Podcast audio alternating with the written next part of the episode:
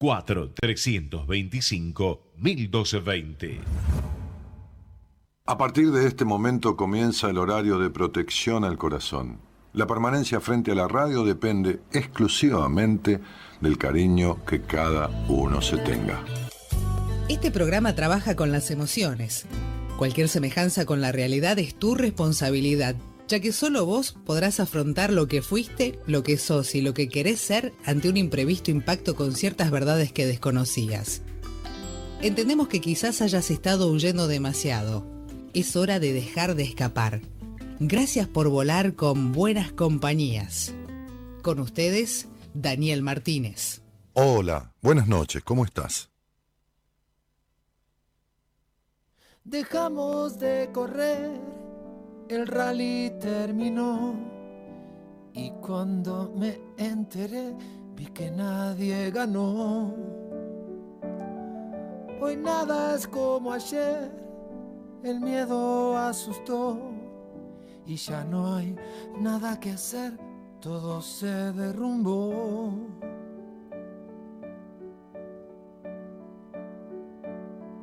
Y ahora veo más adentro de mi cueva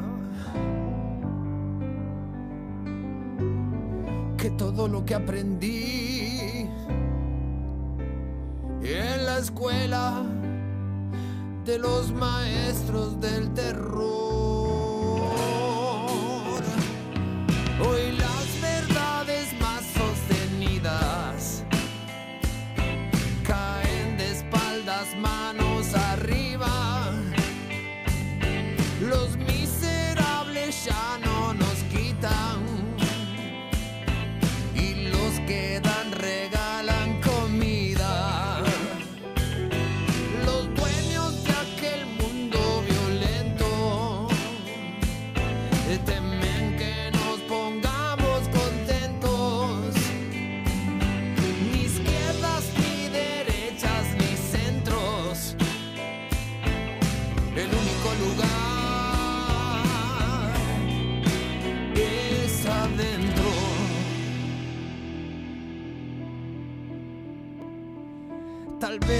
Que ayer era tan importante, hoy ya no valga nada.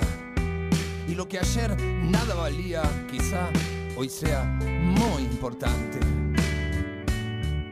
La voz del corazón, la risa, el baile. De todo esto lo peor es no poder abrazarte.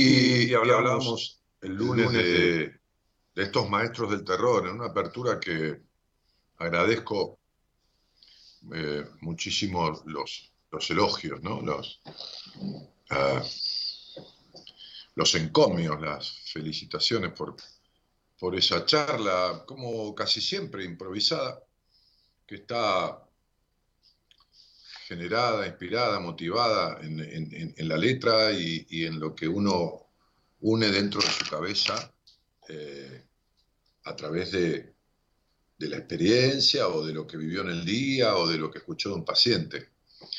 Eh,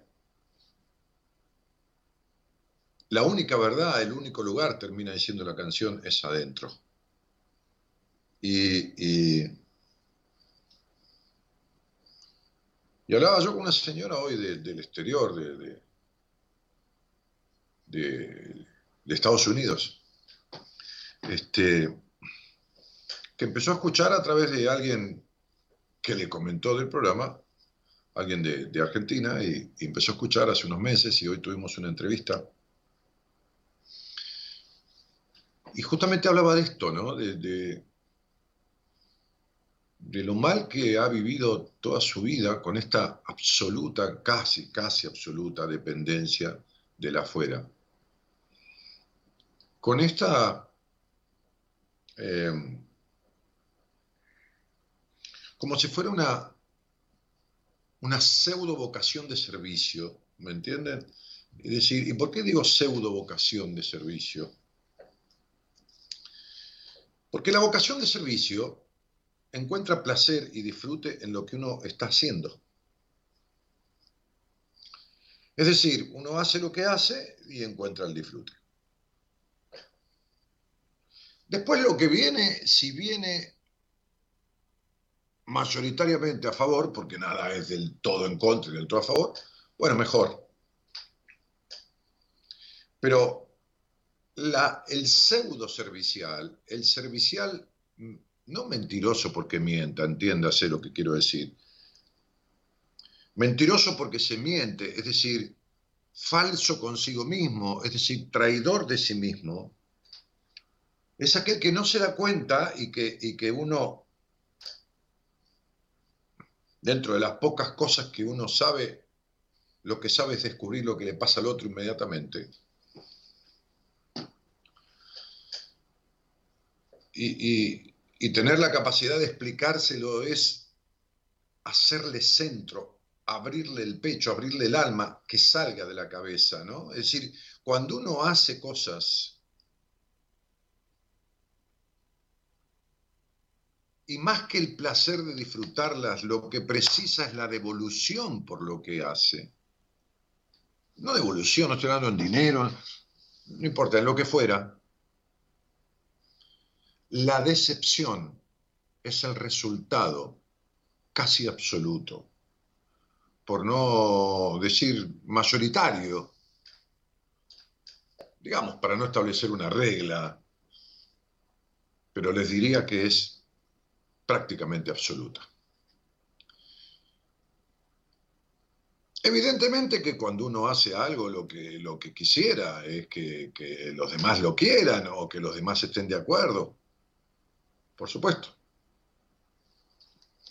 Pero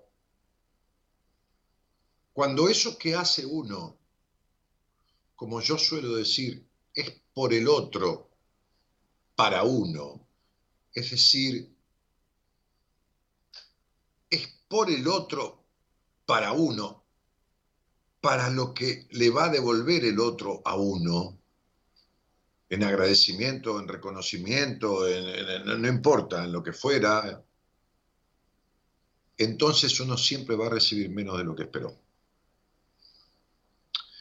Ahora, cuando uno hace las cosas por uno, porque le da placer lo que está haciendo. La compensación, la recompensa está cuando lo hace, no en lo que recibe. Por supuesto que uno, ¿qué prefiero yo? ¿Recibir el aplauso o que me tiren tomate? Y no, recibir aplauso. ¿Qué prefiero? ¿Que digan, che, qué bárbaro lo que dijiste? ¿O qué sarta de estupideces que acabas de decir? Y no, prefiero que, prefiero, ahora, yo no voy a ponerme a pensar en qué quieren ustedes que yo diga para que en vez de, aplausos, este, este, en vez de tomate me tiren aplausos. Ni en pedo. Como, como, como decía mi, viejo, ni ebrio ni dormido. Entonces, ¿por qué? Y porque eso sería traicionarme. Entonces, yo, si yo logro el beneplácito de, de, los que están de aquel lado, o no, de los que están de este, de mis amigos, no importa, de mi mujer, a costa de, de, la lealtad a mí mismo, siendo desleal, voy a tardar muy poco en explotar, en enfermarme o mandar a todos mis amigos a la mierda o yo cagarme la vida. Durante muchos años, como mucha gente la tiene jodida, perdida, en la devoción, en la devota búsqueda, falsa búsqueda, traidora búsqueda del reconocimiento. ¿Cuántos hay que se quedan con la madre para que les dé el reconocimiento que le da la madre a otro hijo que no hace un carajo? Parece mentira, ¿no? Parece mentira. Entonces, aquellos que se quedan a cuidar todo el tiempo a mamá, a ver si me quiere un día y me dice, eh, te, quiero mucho, como se lo dice a, mi hermano, a mi hermana o, o al que adoptó, pero a mí no me lo dice nunca. ¿Cuántos hay que por un te quiero sacrifican la vida, la libertad y, cualquier cosa? O el cuerpo, lo que fuera. Entonces digo, ¿desde qué lugar uno comete el terrible error, el absoluto pecado no religioso, sino contra la dignidad humana de vivir pendiente del pensamiento ajeno, de la mirada ajena y del reconocimiento ajeno. Esto es una enfermedad. Esto es una enfermedad. Claro que no está en el manual psiquiátrico mundial como enfermedad. Claro que la necesidad de aprobación está como una eh, eh, distorsión vincular, digo, no el manual psiquiátrico, digo, dentro de lo que significa los ámbitos terapéuticos, es una afectación de la conducta por una cuestión de dependencia. No, es una enfermedad, estropea la vida, arruina la vida, produce la pérdida de la vida como si fuera la muerte misma produce la decepción constante, produce la falta de lealtad, produce no saber quién, es uno ni qué quiere en la vida, no tener idea de quién carajo es, estar como perro en bote, como Adán en el Día de la Madre, como turco en la neblina, perdido. Es una enfermedad que hay que estirparla, es un tumor que va creciendo y ramificándose en toda la vida de una persona, en la vida de relación, porque ya no, su, llega un momento que, que lo que piensa lo pone en duda, lo pone en duda.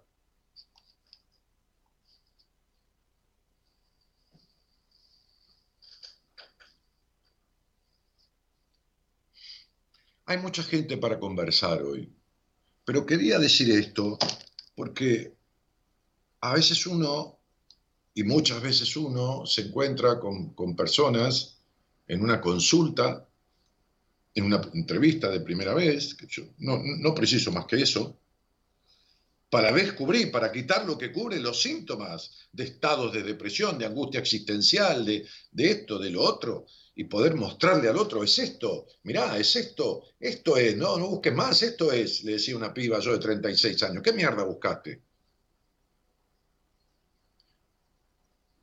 ¿Qué llevaste a tu terapia durante dos años? Le decía hoy a una norteña.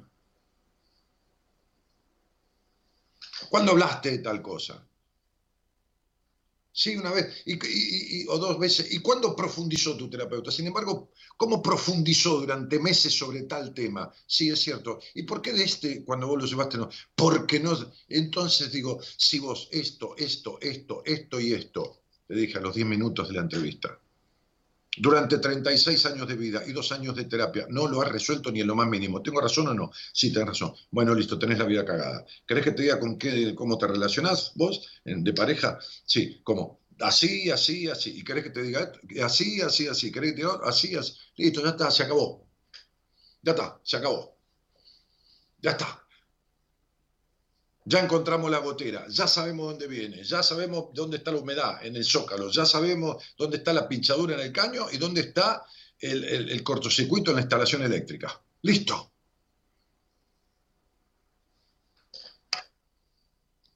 Porque si no son 36 años de vida perdido o 50 y pico años de vida perdido, perdidos. Yo alteraría la conceptualización de ciertas afectaciones y las pondría como enfermedades, porque así como una enfermedad puede causar la muerte física y la desaparición de la faz de la tierra de la persona, hay afectaciones emocionales que le causan la muerte en vida y la desaparición de su yo como persona instalado en el ámbito en que se rodea y en el ámbito en que se maneja.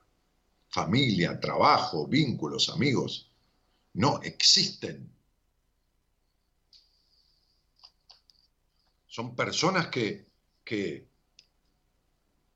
que son lo que el otro espera que sea todo el tiempo, o reprimen eh, lo que van a hacer por miedo a que el otro no esté de acuerdo y entonces tienen una desintegración emocional, están desintegrados emocionalmente. No estoy hablando de cerebralmente, no están locos, están desintegrados emocionalmente. Y eso es la muerte en vida. Es un tumor de considerable tamaño emocional que invade, como un tumor ramificado, invade todo el cuerpo, un tumor emocional invade todas las áreas de la vida, todos los órganos de la vida.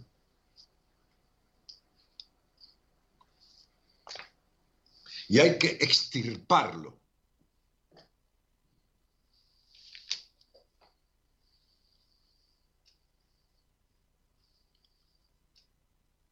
Bien.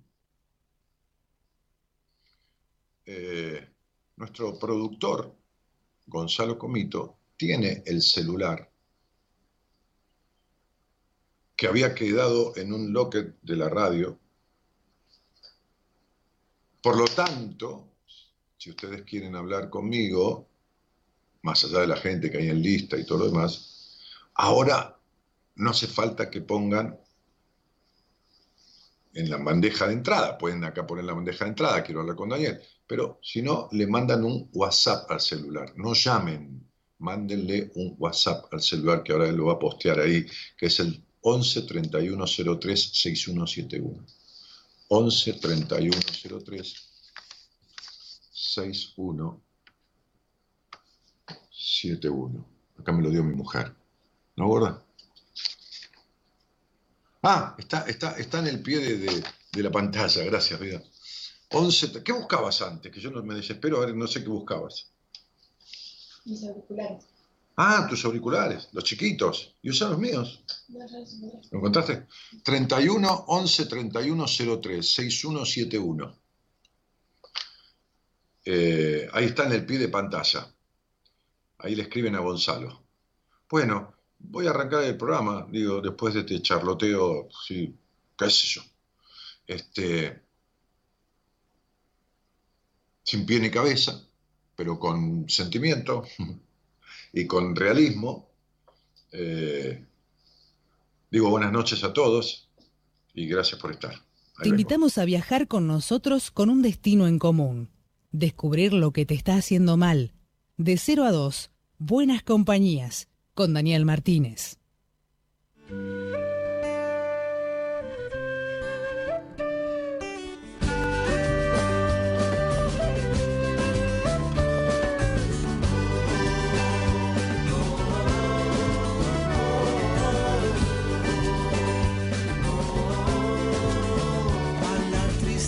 Te acostumbras, a la rutina te acostumbras, a la pobreza te acostumbras a la derrota también te acostumbras. A la bobera te acostumbras, a no ser nadie te acostumbras, a amar de culpas te acostumbras, a ser esclavo también te acostumbras.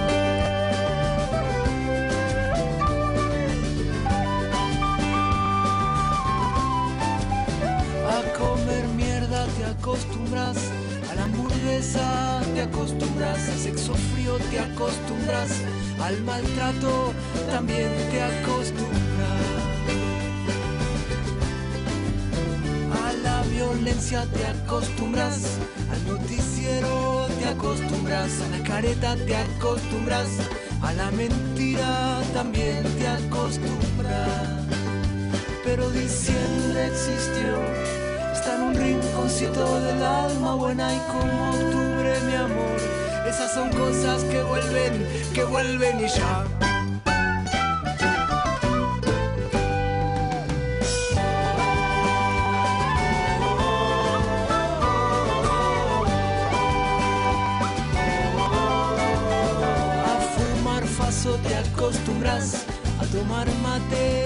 Acostumbras, hacer las compras te acostumbras, a hacer un seco también te acostumbras. Al aire enfermo de la ciudad, al vino malo y a la resaca que te caguen te acostumbras, a cualquier moda también te acostumbras. Y se tenían que ir pero la costumbre es tan fuerte, nena, que aún están ahí que explote. Espera y verás.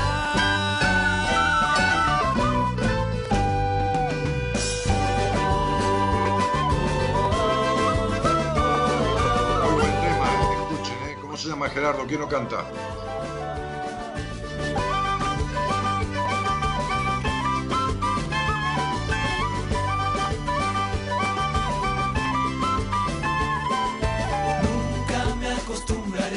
Señora buscando basura en la puerta de mi casa. Nunca me acostumbraré. A tu carita de hambre pidiéndome algo para comer. Nunca me acostumbraré. A tu barrio de lujo enfrente de la villa. Nunca me acostumbraré.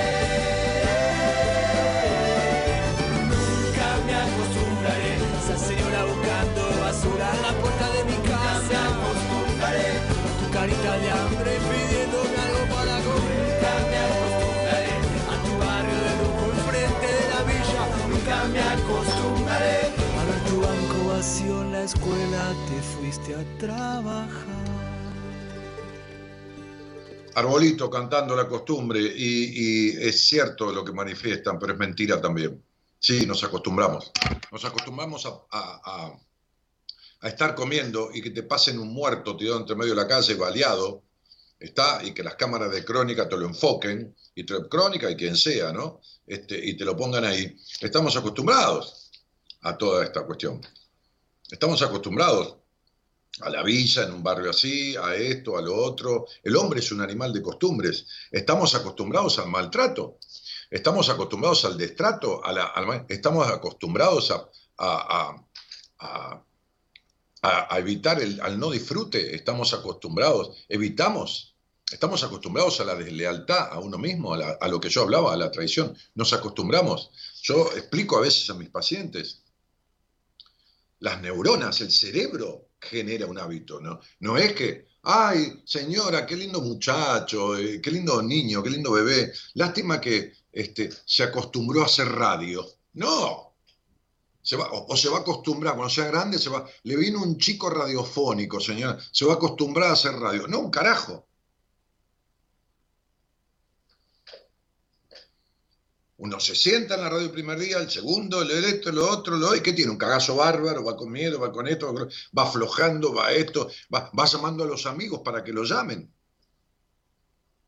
Porque tiene miedo que no lo llame nadie. Los primeros programas que yo hice llamaba a, clientes de mi inmobiliaria, llamaba a exnovias que me contaron alegre y cosas que no me habían contado cuando salían conmigo.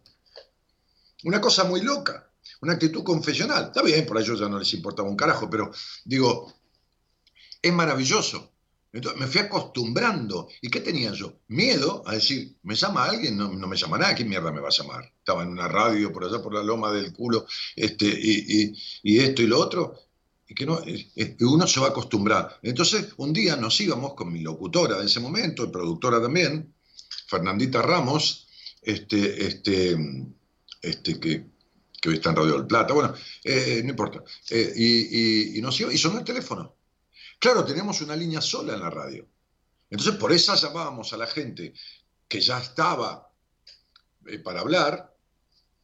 Este, y no era mentira, teníamos charla de verdad, o sea, no estaba preparado. Pero eran personas conocidas mías. Yo decía, ¿puedes charlar conmigo al aire? Que esto, que lo otro. Bueno, este, siempre recuerdo que había un empresario, cliente de mi inmobiliaria, un empresario del transporte, que cuando hablábamos en la radio nos tuteábamos, pero cuando él venía a mi inmobiliaria me trataba de usted. Y yo lo trataba de usted también. Decía, hola Enrique, ¿cómo le va? Se llamaba Enrique Rossi. Y entonces decía, hola, ¿qué tal Enrique? ¿Qué tal Daniel? ¿Cómo le va? ¿Cómo le va? Y en la radio, ¿qué haces? ¿Cómo estás? Bueno, resulta que... Increíble. Entonces, digo, los hábitos se crean por la reiteración del hecho. Entonces las neuronas, como les los pacientes, se encadenan a través de impulsos eléctricos que se llaman sinapsis. Y al generar un hábito, eh, una acción y repetirla, y repetirla, repetirla, las neuronas se van acomodando como la fila de hormigas. Y entonces permanecen ahí y se crea el hábito y anda a sacártelo. Sí, te lo sacás. Pero el hábito de. Miren, cuando ustedes vayan a terapia, yo les voy a decir una cosa. No tengan miedo a exagerar o la cara que le ponga el terapeuta. Ustedes cáguense en el terapeuta. Sea quien sea, sea yo, sea quien sea. Ustedes le dicen, estoy enfermo. ¿A qué tal? ¿Cómo le va? Bien, bien, tome asiento, por favor, sí. Bueno, cuénteme qué lo trae. Estoy enfermo de necesidad de aprobación. Tengo una enfermedad. ¿Cómo una enfermedad? Tipo decir, esto es una psicopatología, hay que ver. Es un esquizofrénico, es esto, es lo. Estoy enfermo de necesidad de aprobación. Entonces va a decir, no, no, mire, eso no es una... Sí, es una enfermedad, señor. Sí, es una enfermedad. No importa en qué, en qué abecedario catálogo usted lo tiene en el libro de, de qué materia que dio. Es una enfermedad. ¿Sabe por qué? Porque no existo en la vida. No sé ni quién carajo soy, ni qué mierda quiero. Entonces estoy enfermo, señor. Que piense lo que quiera el tipo. Pero ustedes díganle así, para que tome la tremenda magnitud que tiene.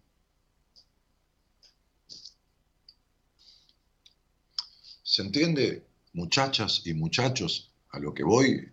Les quiero sacudir del lugar donde suelen sentarse. Hola, buenas noches, Gladys, ¿cómo te va? Hola, buenas noches, Daniel, ¿cómo le va? Muy bien, muy bien. Bueno, querida, ¿de dónde eres? Hola. Sí, ¿de dónde eres? Sí, de La Pampa, de General Pico La Pampa. Muy bien. ¿Y, vos tenés la radio subida o, la computadora prendida con el programa o algo? Voy a bajar un poquitito. No, no, un poquitito no, todo, que no escuche nadie ahí. No importa, tu marido, nadie. Ahí estamos, ahí estamos. Ahí, está, perfecto. perfecto. Sí, Gladys, eh, escúchame, este, ¿y vos desde cuándo conoces este programa, querida? Y yo más o menos por medio de mi sobrina, más o menos empecé a mirarlo, a escucharlo, eh, un mes más o menos, pero que bueno, una amiga de ella, de mi sobrina, le comentó y bueno, desde ahí entonces comenzamos a mirarlo. Muy bien, muy bien, muy bien, muy bien, me parece muy bien. Escúchame, este, este, eh, y tuteame, ¿sabes? Vamos a tutearnos, porque si no me haces muy viejo, ¿viste? A mí no, no me gusta. Ay, no. No, claro, no, yo estoy, estoy grande, pero no soy viejo, estoy grande. No, no, es viejo, no, no, para nada, para nada. No, pero tuteame. Nada más. Segunda vez. bueno, Daniel. Bueno, está bien, Daniel, está bien, dale, sí. Dale, tuteame. Entonces, Gladys, ¿con quién vivís ahí? Eh, bueno, yo estoy viviendo con un sobrino. Eh, estoy solita y estoy viviendo con un sobrino de 20 años y este así que bueno. ¿Qué fue a hacer a La Pampa? ¿A, trabajar, a estudiar o es hijo de un hermano que de la hermana que, que, que, que, vaya a saber, se vino con vos porque tiene quilombo en la casa? No, no, un sobrino de chiquito siempre lo tuve yo en una localidad muy chiquita que yo vivía.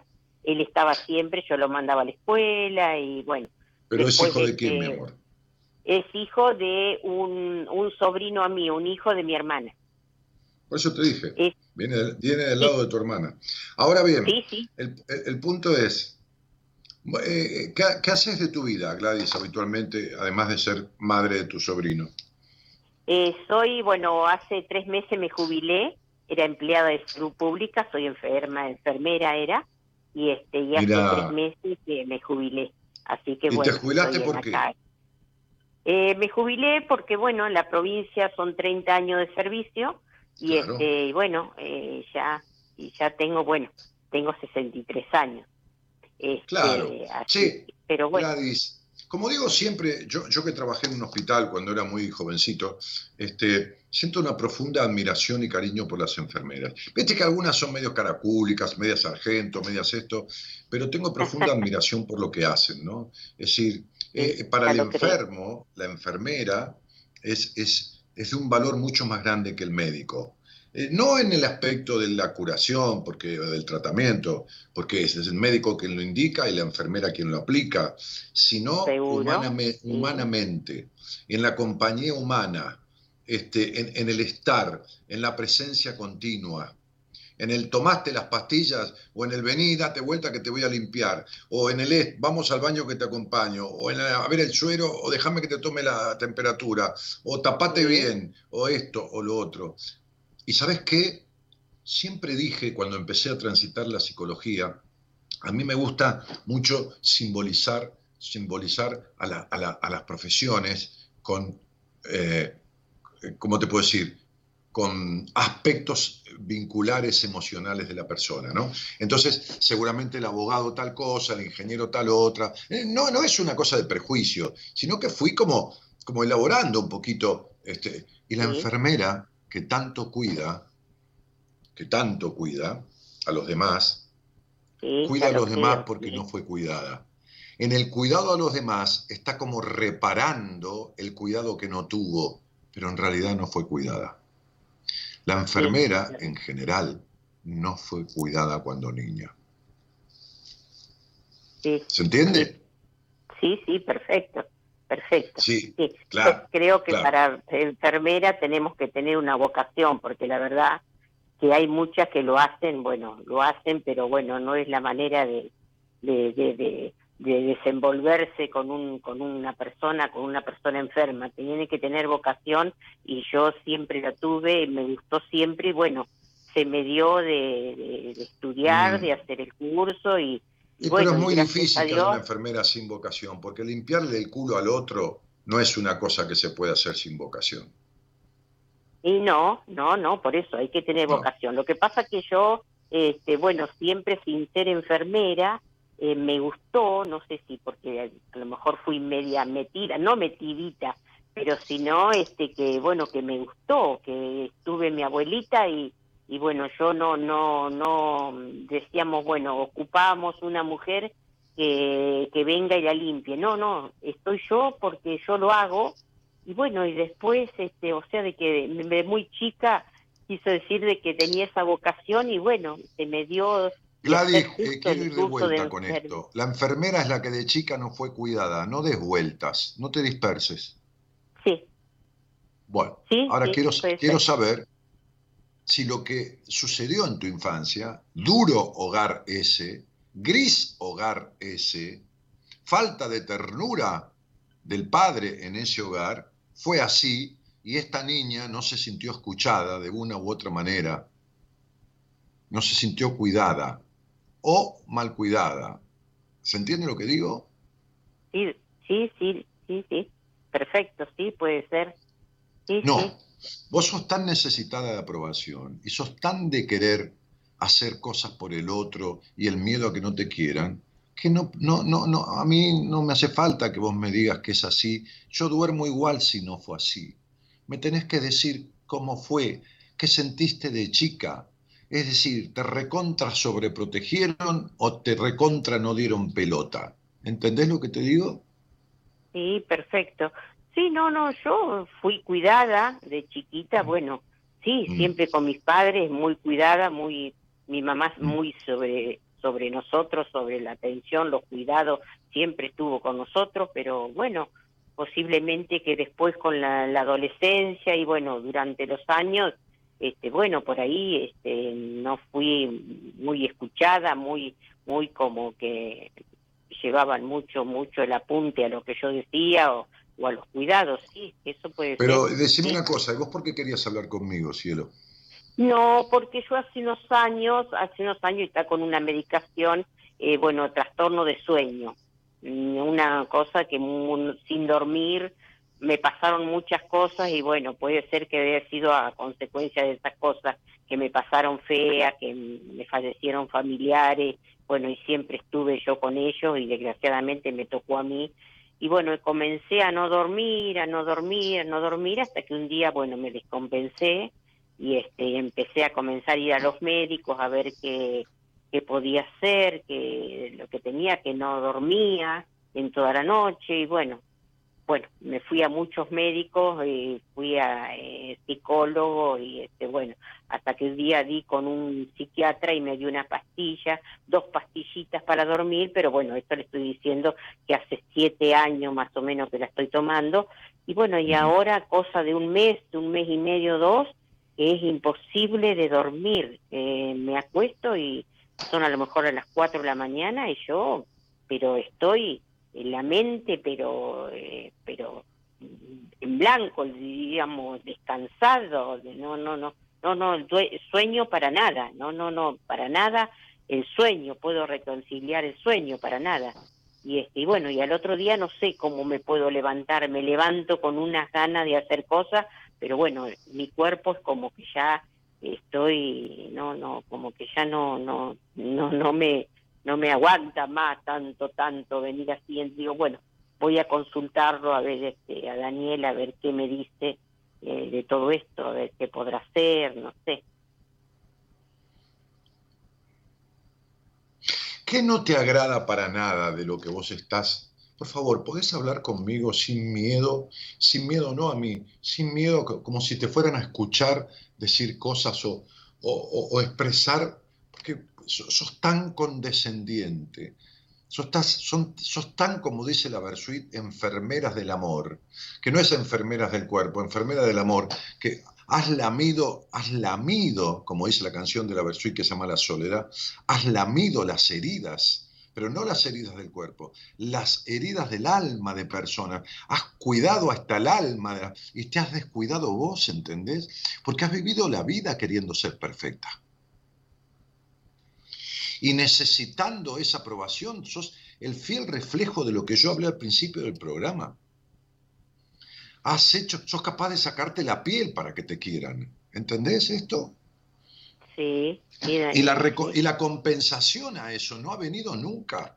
Ha habido decepciones decepciones muy fuertes del mundo entero, rotura de tus sueños. Entonces yo te diría una cosa, vieja, pero a ver, saca las tripas, porque si no, no sirve para una mierda esta conversación. Esto no es un diagnóstico de me duele la cabeza y es el hígado o una migraña. Hablemos desde el alma, vieja, porque si no estamos al pedo, vos tenés sesenta y pico de años, yo también. Si vos mirás retrospectivamente tu vida, o sea, vamos a mirar la película de tu vida haceme el favor, saca las tripas acá. Si no cortamos y listo, ¿eh? si no querés seguir, cortamos. ¿Qué es lo que ves que no te agrada? ¿Qué es lo que cuando te encontrás con vos a la noche, tu mente repasa y pasa una película que se repite una y otra vez, que no te agrada de lo que ves o de lo que sentís adentro? Ay, se me cortó. claro, seguro que se te iba a cortar y se me cortó. ¿Qué se te cortó? Ay, no, se me cortó acá, es que tengo los auriculares puestos y no se me, no escuché bien. Sí, a ver, ahí Daniel. Lógico, sí, por supuesto. Ahí está. Si nunca fuiste escuchada, ¿por, qué vas a escuchar? ¿Ahora escuchás? Sí, ahora perfecto. ¿Sí? claro. ¿Qué es de tu vida, de la película de tu vida? ¿Qué es lo que ya no querrías ver más? ¿Qué es lo que no puedes ver o sentir que se repite en tu vida como una película que se mira una y otra vez de tu historia o del presente que viene desde el pasado y el sentir, ¿qué, es de, ¿qué es de todo esto? ¿Cuál angustia, cuáles pensamientos, cuáles culpas, cuáles miedos invaden constantemente tu vida? Por favor, te decía que te destripes y hables a fondo, importando un carajo lo que piense nadie, que escuchan y lo que piense yo. ¿Qué te pasa con esto que te estoy preguntando? Claro, son los miedos, claro, son los miedos de que uno, eh, ya le digo, pasé tanto, tanto porque, bueno, fallecieron, claro, fallecieron una abuelita que vivía con nosotros, falleció mi pareja, falleció mi papá, falleció mi mamá y falleció mi hermana. Eh, bueno, Sí, ahora son los una, miedos. escuchame una cosa, viviste viendo gente morir en tu trabajo, la gente se muere. Sí, y sí. Lo que te voy a preguntar es, ¿cuánto de muerta has estado vos en la vida? ¿Cuánto de muerta tu vida ha sido perfección, obligación, responsabilidad? ¿Cuánto de libertad has tenido en tu vida? ¿Cuánto de disfrute? ¿Cuánto de joder? Joder, salir de joda respetuosamente. No, ¿Cuánto de, no, cuánto de, cuánto de buen- bueno, entonces este es el quilombo. Tu mente no, te deja dormir No, porque, porque, porque vos nunca la dejaste que viva. ¿Está claro? Toda la vida reprimiste tus ideas, toda la vida reprimiste los deseos y la mente no te deja dormir en paz porque no hay paz en tu vida, porque estás yendo camino a tu muerte. De la, de la misma manera que viviste, absolutamente mal. ¿Entendés lo que te digo? Porque, Sí, la porque la vida no tiene que ver con el sacrificio, tiene que ver con la dedicación en equilibrio con el disfrute. Y esta no fue tu vida. Vos cuidabas enfermos en el trabajo y Sí, cuidabas sí. enfermos en lo particular. Viviste cuidando familia. a todo el mundo. Y Sí. vos no fuiste cuidada porque no hubo un carajo de ternura en el hogar donde naciste de parte de tu padre, que fue la gran decepción de tu vida. Pero más allá de eso, por eso querés curar y cuidar al mundo entero. Entonces, se te acabó, porque estás en una etapa de la vida en que se te acabó hacer lo que quieras. Algún día vas a tener que empezar a hacer lo que debes y tenés que terminar con esta traición a vos misma. Porque te has traicionado toda la vida buscando ser perfecta y priorizando a los demás, postergándote vos. ¿Entendés lo que te digo? Que siempre estuvieron primero los otros, vieja. Sí, Bien, sí, cierto, listo. es cierto. Muy bien. Entonces, vos sos la de la, la- la- la típica eh, mujer que si va al teatro, en la puta vida, aunque esté vacía, se va a sentar en la primera fila. Nunca te sentarías en una primera fila. ¿Entendés lo que te quiero decir? Sí, sí, Daniel, sí. Sí, te sentás en el medio o atrás, aunque te morís por estar allá adelante. Pero es como si no, como si fuera mucho para vos. No has protagonizado tu vida, has vivido la vida de los demás. Vos sos una mujer grande y sos de, de- de- de- una provincia del país. Vos sabés lo que es el clavel del aire, ¿no? No, Vos. El clavel del aire es un clavel. ¿Sabés lo que es un clavel? sí, sí, Bueno, es un clavel chiquitito, muy chiquitito, eh, la tercera parte o cuarta parte del clavel que vos conocés, que se llama clavel del aire porque viene una semilla con el viento, una partícula de esa planta y se pega a un tronco. Entonces el clavel del aire tiene la particularidad de que crece adherido al tronco de otra planta. Puede ser generalmente un árbol o una planta con, con fuerza, no una plantita. Entonces el clavel del aire vive si la planta vive, porque no tiene raíces propias. Si ese árbol se llega a morir porque se seca, el clavel del aire se seca. ¿Entendés lo que te quiero decir? sí, Que vos has vivido en dependencia absoluta de los demás. La gente se muere, y vos lo sabes mejor que nadie. La, vida forma, la muerte forma parte de la vida. Yo no te digo que me, me cago de risa de la, de la muerte. Yo lo que te digo es que justamente vos sos la muestra cabal de lo que yo hablé.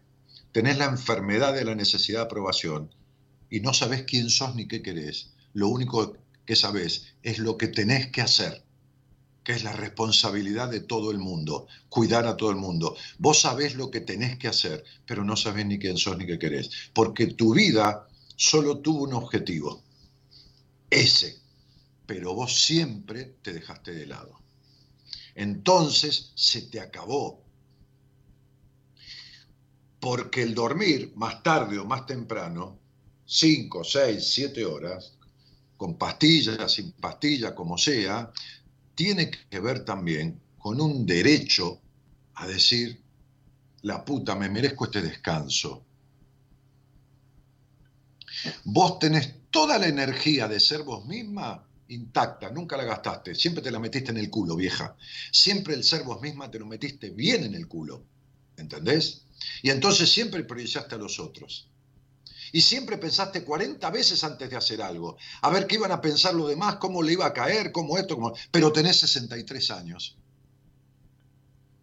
Y entonces si no decís basta ya, ahora yo, te va a explotar la cabeza.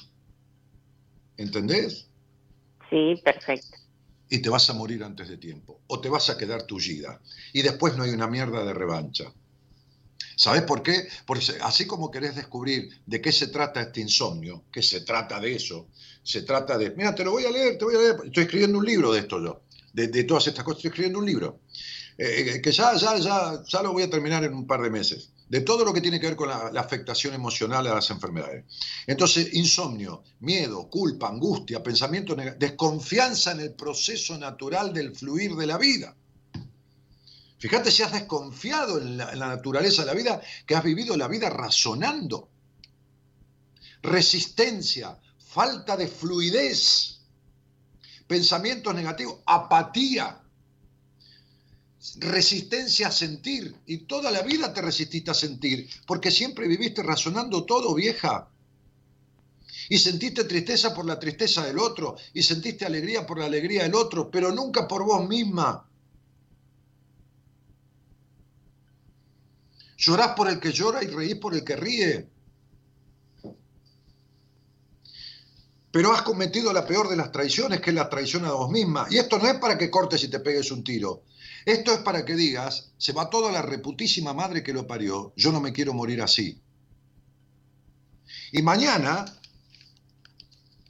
y mañana, te, te, cortes un pedazo de queso como la gente, de dos clases de queso, te sirvas media copa de vino y te des un placer, un disfrute, que lo tenés más merecido que la mitad del mundo entero porque has vivido limpiando culos, y te lo digo con todo mi amor y todo mi respeto y mi emoción, vieja, de todo el mundo.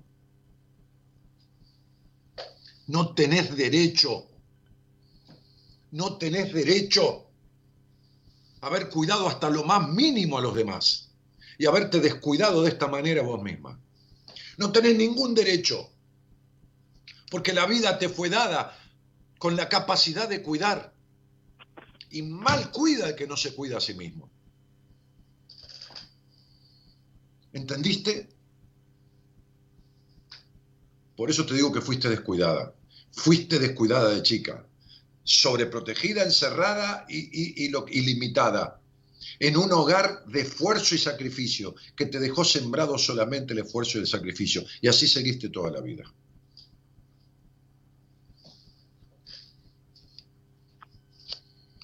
Entonces, ponete un basta ya en tu historia. Un basta ya, ahora yo. O sea, ahora vos. Como suelo decir a personas que tienen una edad avanzada, no te mueras así. Te mando un beso grande. Listo, Daniel, muchísimas gracias. ¿eh? es un genio, la verdad que lo vamos a seguir escuchando, como siempre, de lunes a miércoles vamos a estar escuchando y bueno, ante una duda lo voy a volver a molestar para volver a charlar otra vez, que eh, me hizo muy bien lo que me dijo. Muchísimas gracias. Te invitamos a viajar con nosotros con un destino en común, descubrir lo que te está haciendo mal. De 0 a 2, buenas compañías con Daniel Martínez.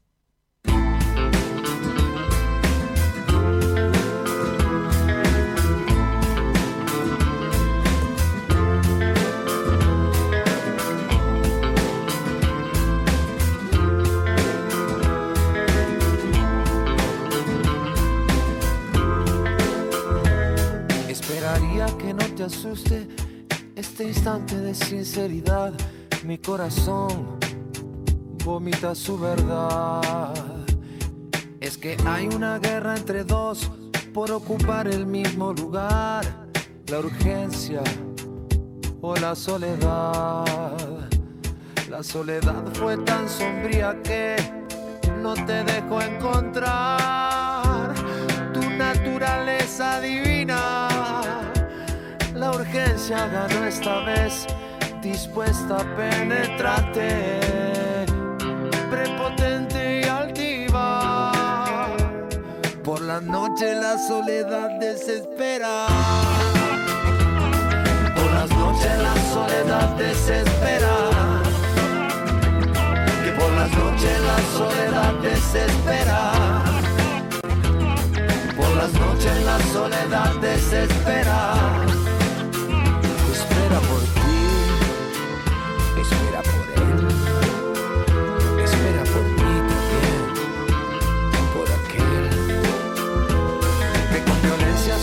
Su alma a una brutal represión,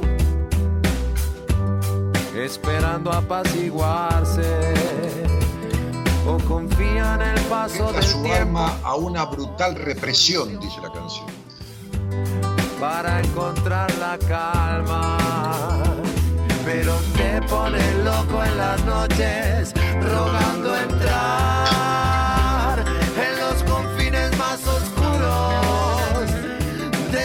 Te arrodillas ante el amor maternal, suplicando ternura. Por la noche la soledad desespera. Por las noches la soledad desespera. Que por las noches la soledad desespera.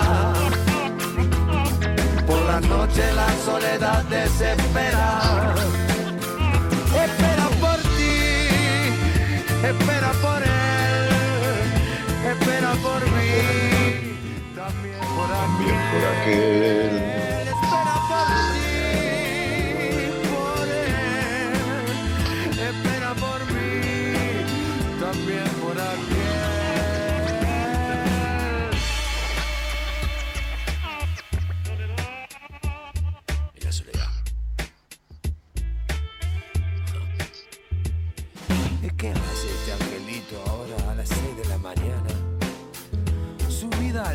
mástil de este naufragio.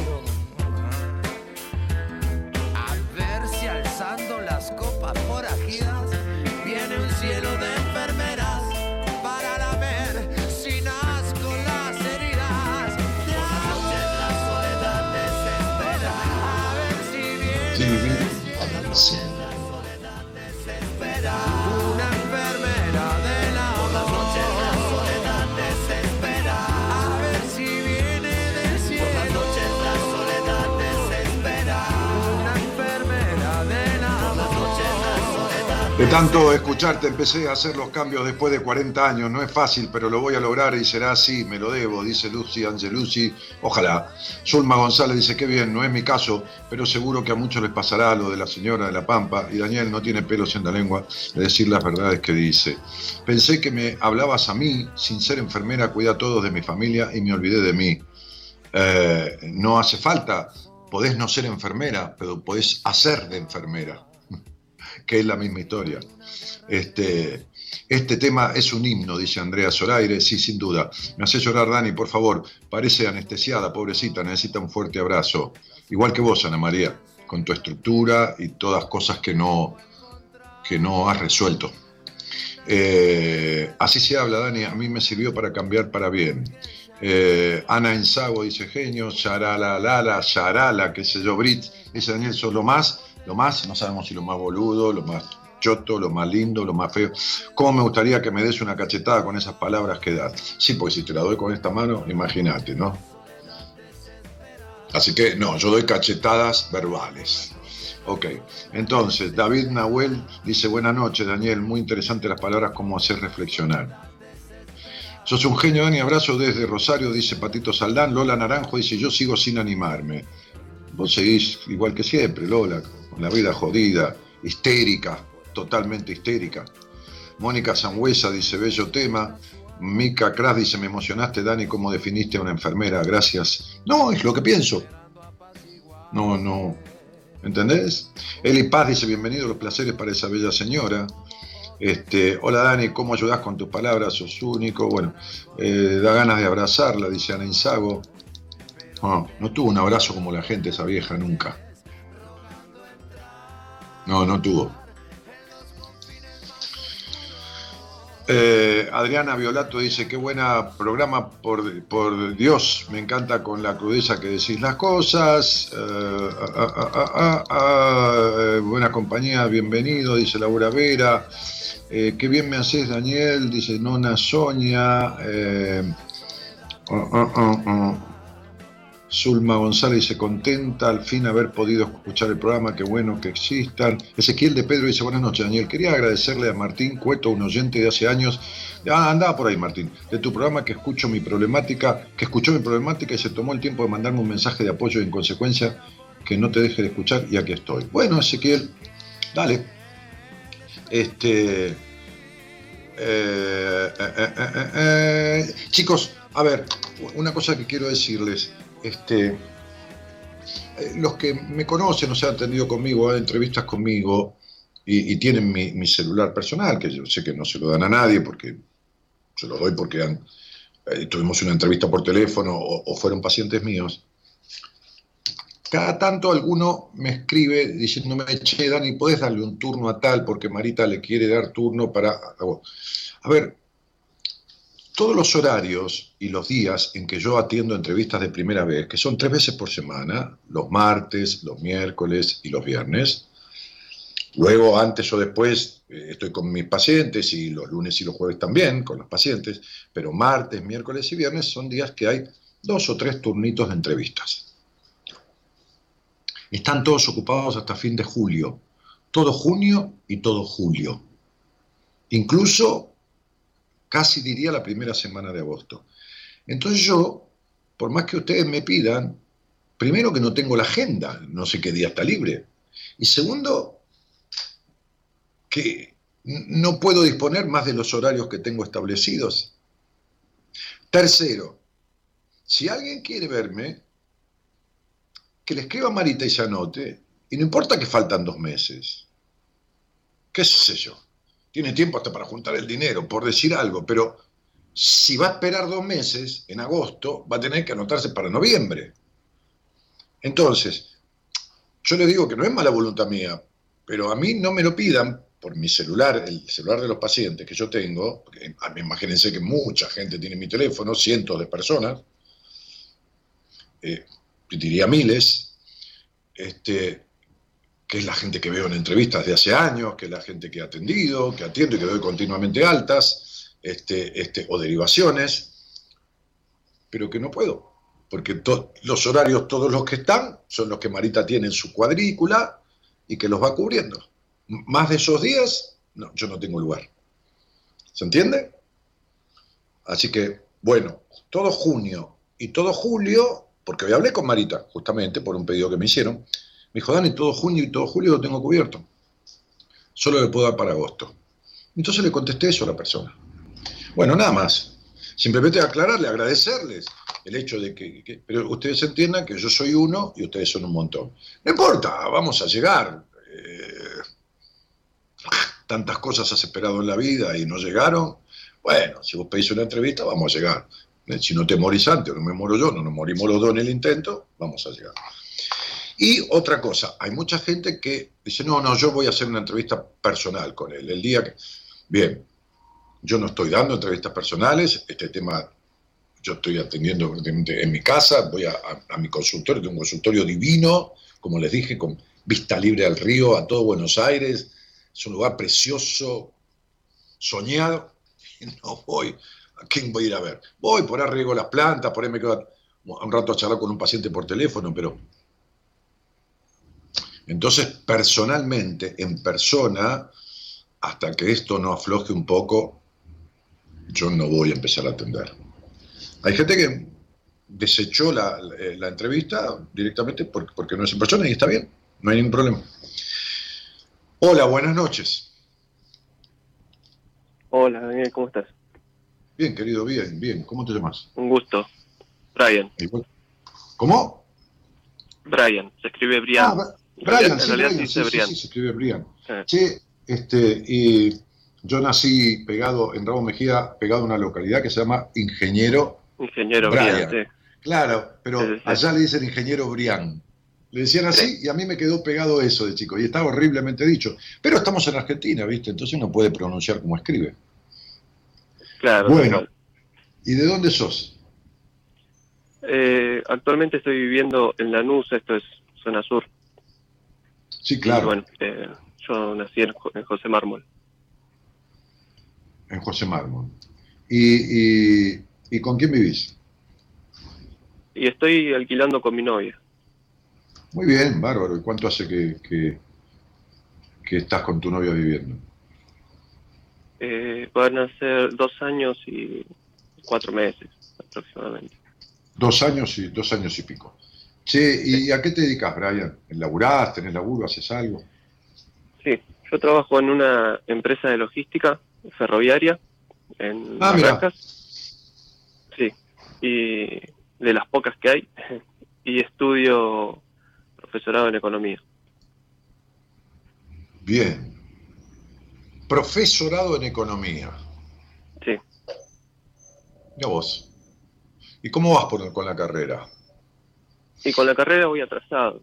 Voy atrasado Mm. por uno por uno de los temas que que nada que, que te quería consultar por el tema este de que me, me cuesta mucho terminar eh, proyectos desde lo más mínimo hasta lo más complejo, desde proyectos hasta tareas. O sea, puedo arrancar algo con, con mucha fuerza, con mucho entusiasmo, pero cuando estoy en los últimos pasos y, o, o me falta una pregunta, me rindo, me, me- desanimo, no sé.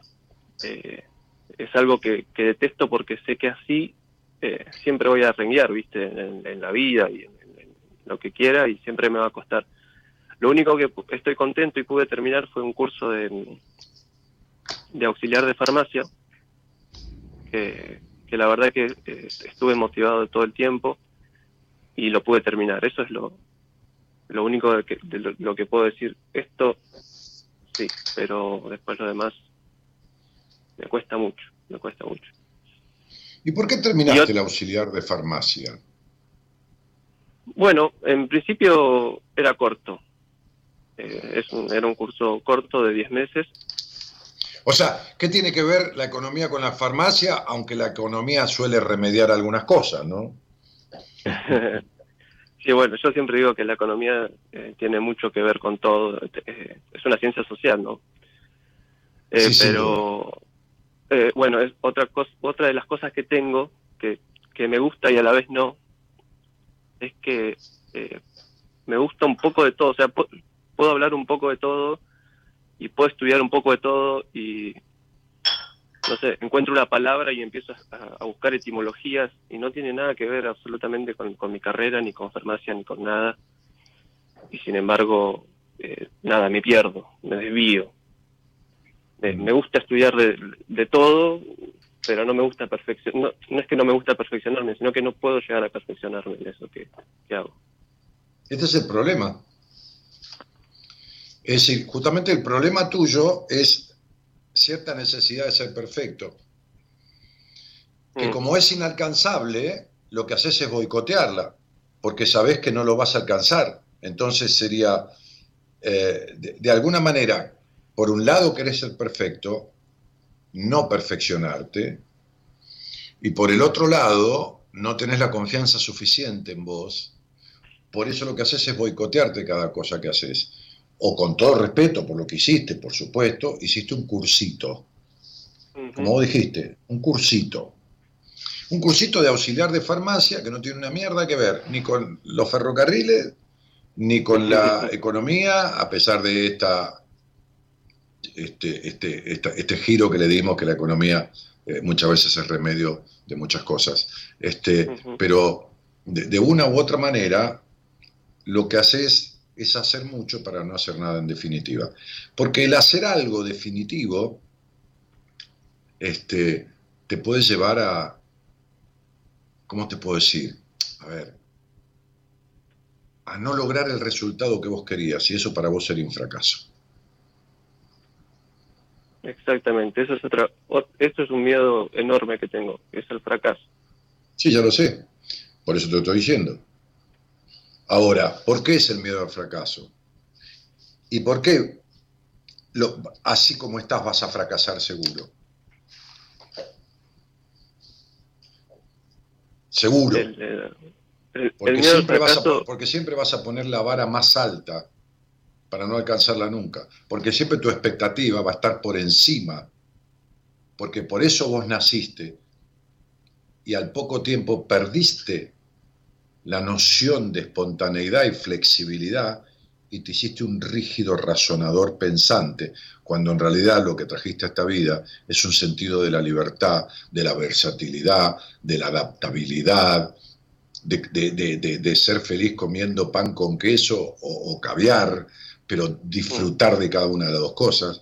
Naciste curioso como la puta madre, este, eh, eh, pero todas esas curiosidades te las metes en el culo por la falta de libertades, por la exigencia, por el perfeccionamiento. Digo, no por la perfección, no el perfeccionamiento, por el razonamiento excesivo, por el demasiado pensar. Y en este demasiado pensar entras en devaneos que necesitan de la postergación y del hacer todo a medias para no enfrentarte con la posibilidad de lo que vos llamarías fracasar, pero yo llamaría un mal resultado, de los cuales he tenido muchos, por supuesto, en la vida. Muchos malos resultados y muchos buenos resultados. Fracasos.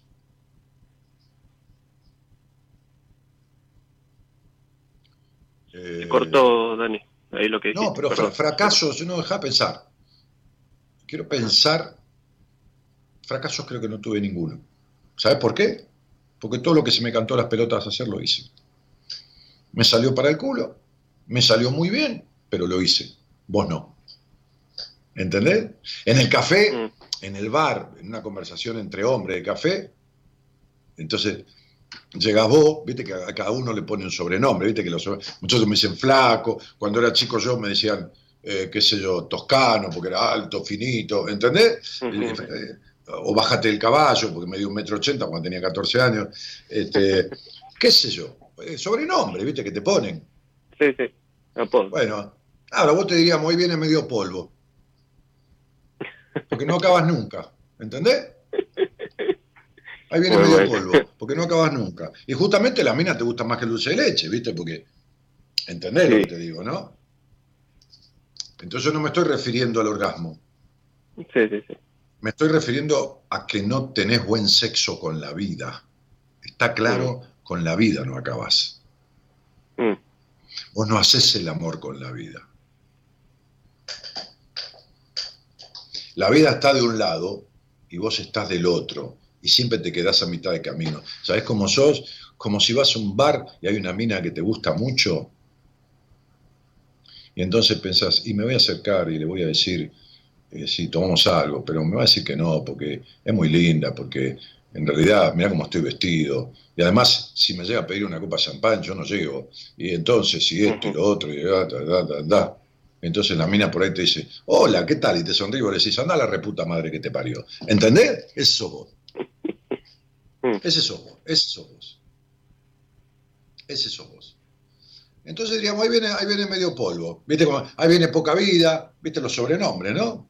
Ahí viene Tortuga, ahí viene este, ahí viene el otro. Sobrenombre del barrio, de, los- de los pibes del barrio, ¿no? Donde yo me crié. Entonces, eh, eso. Entonces, tu miedo al fracaso, que tiene que ver con la exigencia, y la economía, que tiene que ver con el dinero, y el dinero, que tiene que ver con tu papá, y la exigencia, que tiene que ver con, papá, ¿ves que soy perfecto, que me tendrías que haber querido? Bueno, hermano, ya está, viste, tenés 26 años. Entonces, está bien, no tenés la vida perdida, pero vas camino a perderla. Perderla en el sentido de seguir perdiéndola. 26 años. ¿De qué estás Sí, enfermo? ese, ese es ¿De qué estás, en- ese de es qué mi estás miedo. enfermo? Esa es otra pregunta, Dani, que te quería hacer. Te estoy escuchando, hermano. Eh, perdón, eh, porque estoy viendo el video y parece que está, está como retrasado. Eh, Es que dejá de Sí, mirarme ahí escuchame por el teléfono, hermano. sí, perdón, perdón. Eh, yo eh, te quería consultar acerca de, de otra cosa que me pasa mucho y, y- eh, y que, bueno, lo, lo Dale. aprendí cuando, cuando te escuchaba vos. Eh, es que mi cuerpo se manifiesta todo el tiempo eh, con dolores que o, dolores o, reacciones eh, que no tienen absolutamente nada que ver con, con, con- mi salud o con mi exposición a, a cualquier cosa. eh, yo creo que está muy, muy ligado a, a lo que son eh, mis sentimientos. Yo soy una persona, me considero una persona muy sentimental. Y está, yo creo que está muy ligado a eso. Ahora tal vez mm, no tanto, pero antes era una persona muy, muy empática y, y, y nada, estaba, por ejemplo, te pongo un ejemplo, ¿no? Una vez lo que me pasó, eh, teni- me empezaron a salir como pequeñas verruguitas en la cara, en la parte de lo que es el bigote, en esa parte me salían como pequeñas verruguitas por todos lados. Eh, y me las sacaba y me volvían a salir y me las sacaba. Está, encima estaba en adolescencia, así que imagínate que no quería tener nada en la cara. Ya tenía granos, así que con eso era suficiente. Eh, y me las sacaba y me volvía a salir y me sangraba muchísimo. Y bueno, traté de buscar el, el- modo científico, en, na- en nada, nada, nada. Hasta que hice, un día hice un viaje, porque a, a todo esto no me podía ni afeitar. Un día hice un viaje a Jujuy eh, con los pueblos originarios y qué sé yo, estuve eh, dos semanas. En, en esas dos semanas me dejé crecer la barba, tuve, tuve la barba de Jesús más o menos. Cuando volví a casa, que habré dejado pasar un mes más con la barba, eh, me afeité, no tenía una puta verruga, perdón el vocabulario, pero no tenía una No, sola está bien, está bien. ¿Y, y con qué tiene que ver eso? Eh, ¿qué- qué- ¿A dónde querés llegar? A que algo pasó que, que esas verrugas desaparecieron. Pero ¿qué me importa a mí lo que pasó? Yo te estoy preguntando qué te pasa. ¿Por qué no dejas Ah, ¿qué de razonar todo tan al pedo en la vida, flaco? ¿Qué es sé otro yo? ¿Por problema, qué ¿sabes? carajo un día, eh, yo, te, yo iba caminando un día y encontré como 60 paquetes de galletitas Manón tiradas alrededor de un árbol. ¿Y qué voy a pensar? ¿Que es en maná del cielo o que pasó un camión y se cayó una caja? A mí qué carajo importa, me encontré la galletita. O sea, ¿no tuviste mal las verrugas? Yo te estoy preguntando qué te pasa en el cuerpo, de qué estás enfermo. No, ¿qué pasó cuando fuiste a los pueblos originantes y te dejaste crecer la barba y te creíste que eras Jesús en el monte Sinaí? Lo único que te faltaba era multiplicar los panes. Dejate de romper las No, bueno, pelotas, hermano. con tu este mo- cosa. Vos, vos no sos empático para nada. ¿Quién te dijo que sos empático? Vos No, sos un razonador del orto, con tu cabeza que razona como la puta que lo parió demasiado, y vos no tenés confianza cierta en nadie. Vos a nadie le diste tu alma nunca. ¿De qué me estás hablando? Vos, no, vos, no- vos nunca fuiste un tipo espontáneo, natural y fresco. Vos razonás y tamizás todo 200 veces. ¿Vos, vos sabés con quién estás hablando? ¿O, o vos te crees que estás en otro programa? No, no, no. sí, ¿De, de qué empatía me hablas? Las verrugas son enojos, boludo. Terribles enojos. Cúmulos de enojos. Brotes de enojos. ¿Conmigo mismo? No importa con quién. Estaban o no estaban los enojos. Sí, sí, por supuesto. Y entonces, y entonces ¿para qué me pregunta? No, sí, no, ¿Entendés que, porque no sabía, entendés que no siempre tenés un pensamiento más y un razonamiento más? ¿Entendés que siempre querés darle una vuelta más a todo?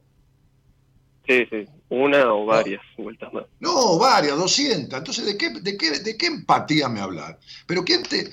A ver, vos te escribiste una historia, Brian, que te la vendés vos, te pones del otro lado del mostrador, te la comprás, te la cobrás, te das el vuelto, emitís la factura, te la pagás, te la envolvés y te la llevás. Es decir, ¿pero de dónde carajo saliste creyéndote todo lo que te crees de vos? Vos sos un tipo con una inteligencia desperdiciada, tenés una capacidad intelectual de la putísima madre que lo parió superior a la mía 100 veces, pero desperdiciado todo. Vos sos un vendedor, vos podrías vender desde un auto hasta un carro de sorete.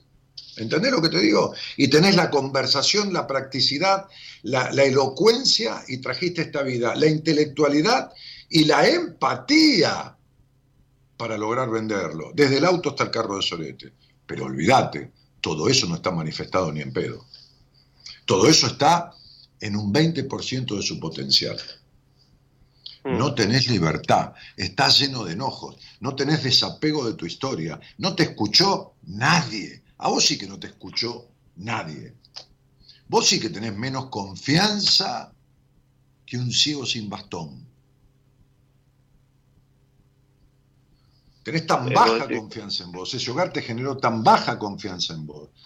Tenés tanta cosa metida adentro sin resolver que entonces el cuerpo duele porque las libertades faltan. Mm, Los dolores que te quedan son libertades que te faltan. Entonces no arranquemos de la verruga que no están más. ¿Qué te pasa en el cuerpo? Te pregunté yo. En Hoy este en día- presente. sí, hoy en día físicamente me está, cada tanto me duele la espalda, lo que es la zona lumbar. Claro. Sí. Y el- la columna como que siento un pinchazo a veces. ¿Querés que te cante? Cuarta lumbar, quinta lumbar, sacro y coxis. Ahí te duele, ¿no? Sí, Ok. Dificultades con la comunicación. Pérdida del poder de uno mismo. Obstinada y vieja ira contra los padres. Culpa y atascamiento en el pasado. Dificultades con la sexualidad.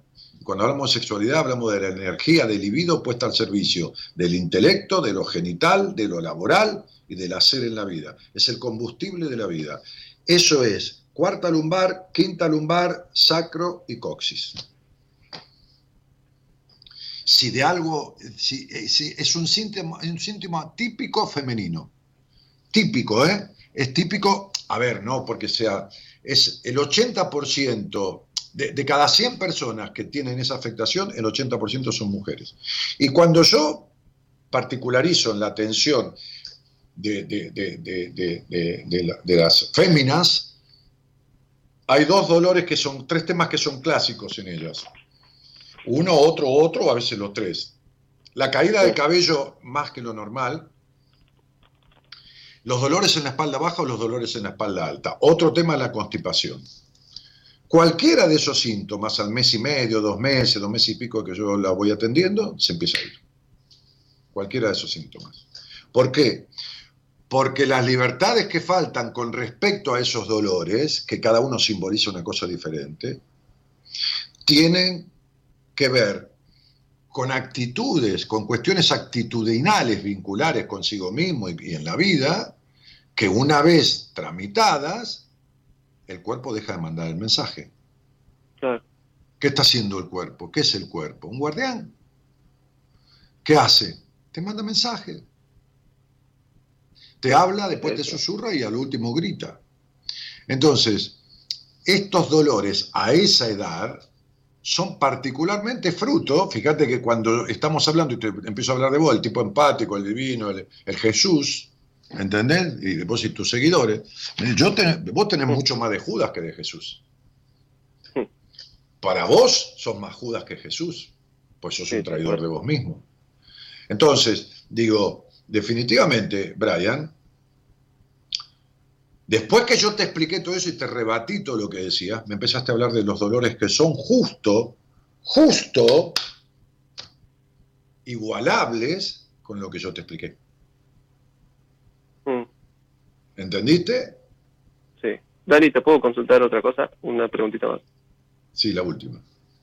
Eh, eh, tengo algo que no es un dolor, pero es una molestia, y es una escama en, en, en la cara.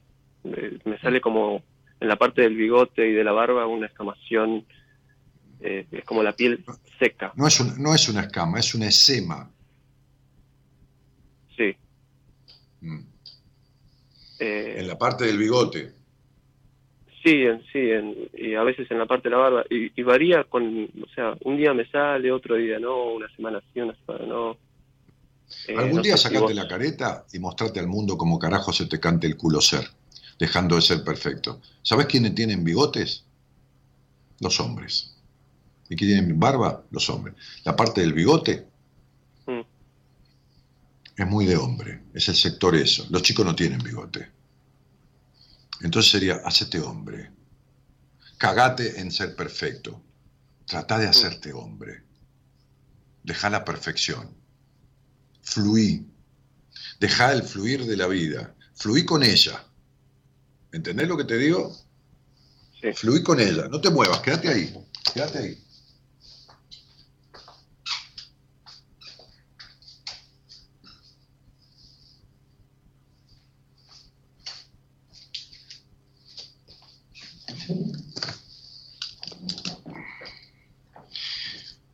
Si vos, si vos hicieras numerología, y, y vieras de qué se compone tu esencia, verías que el total de los números de tu esencia son el total, es decir, de cada nombre con cada letra, la equivalencia de cada vocal, que son las capacidades que trajiste esta vida, todas sumadas y reducidas, es decir, el centro de tu esencia es igual que el mío.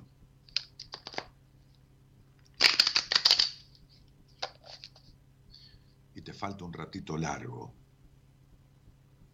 para el permiso a la libertad que yo he tenido en mi vida desde mucho antes que vos tengas esa edad. Y yo fui a terapia también, ¿eh? Y tuve mis quilombos que arreglar, ¿eh? Yo no nací perfecto, ni pretendí serlo nunca. Mis quilombos eran otros. Mira, yo tengo un mazo de cartas, ¿lo estás viendo? a ver si puedo poner en vivo esto. No, no llega a poner en vivo. Bueno, Así, lamento. Si no lo ves, lo vamos a dejar. Entonces, ahí, ahí, ahí lo estoy viendo, sí. muy bien, yo voy a mezclar estas cartas hasta que vos me digas. Cuidado que no son cartas de tarot, yo no sé tirar el tarot, no conozco nada de tarot, es otra cosa. Vamos a mezclar estas cartas y vos, yo voy a parar de mezclar cuando vos me digas basta. Bueno, Muy bien, fíjate que quedó una de un lado y todas del otro. ¿Las pongo arriba de esa una o las pongo la una arriba de ellas? Eh, una arriba de ellas. ¿eh? Entonces, la una arriba de todas. Sí, Muy bien.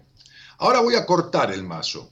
Así, al azar, en, en diferentes lugares, por supuesto. Y vos me vas a decir basta cuando quieras que yo deje de cortar. No tengas apuro, ¿eh? hasta las 2 de la mañana hay tiempo. Yo corto varias veces. basta. Muy bien. Quedó ahí, vea, ¿ves? Está desparejo. O sea, hay un corte que está a medio hacer. ¿Lo junto como está o querés que lo produzca el corte? Eh, no, júntalo como está. lo junto como está. Muy bien, ahora vamos a pensar un número. Las cartas del tarot son 78. Como estas cartas no son del tarot, no tienen nada que ver con el tarot, tienen una más. Justamente, no hace falta más que una sola cosa para diferenciarse. ¿Entendés? No hace Sí. falta que sean 187. Es solo una más. Pero esa más, y que todas sean diferentes a las cartas del tarot, pero la cantidad también se necesitaba ponerle una carta más. Ahora vos me vas a decir un número del 1 al 79 y yo voy a mostrarte la carta que vos elijas. O sea, ya la cortamos como vos querías, ya la mezclamos como vos querías, ahora vamos a elegir la que vos querés. Ok, el 40. Entonces, 1, 2, 3, 4, 5, 6, 7, 8, 9, 10, 11, 12, 13, 14, 15, 16, 17, 18, 19, 20. 21, 22, 23, 24, 25, 26, 27, 28, 29, 30, 31, 32, 33, 34, 35, 36, 37, 38, 39, 40. Esta es la 40. Vos tenés opción a elegir la 40 que dijiste una después o una antes. O si no, vamos a la Una. 47. Hacé lo que se te cante el culo. ¿Querés una antes, una después o la 40? Una antes. Entonces, esta no, y vamos a la anterior, la 39, ¿de acuerdo? Dale. ¿Qué dice?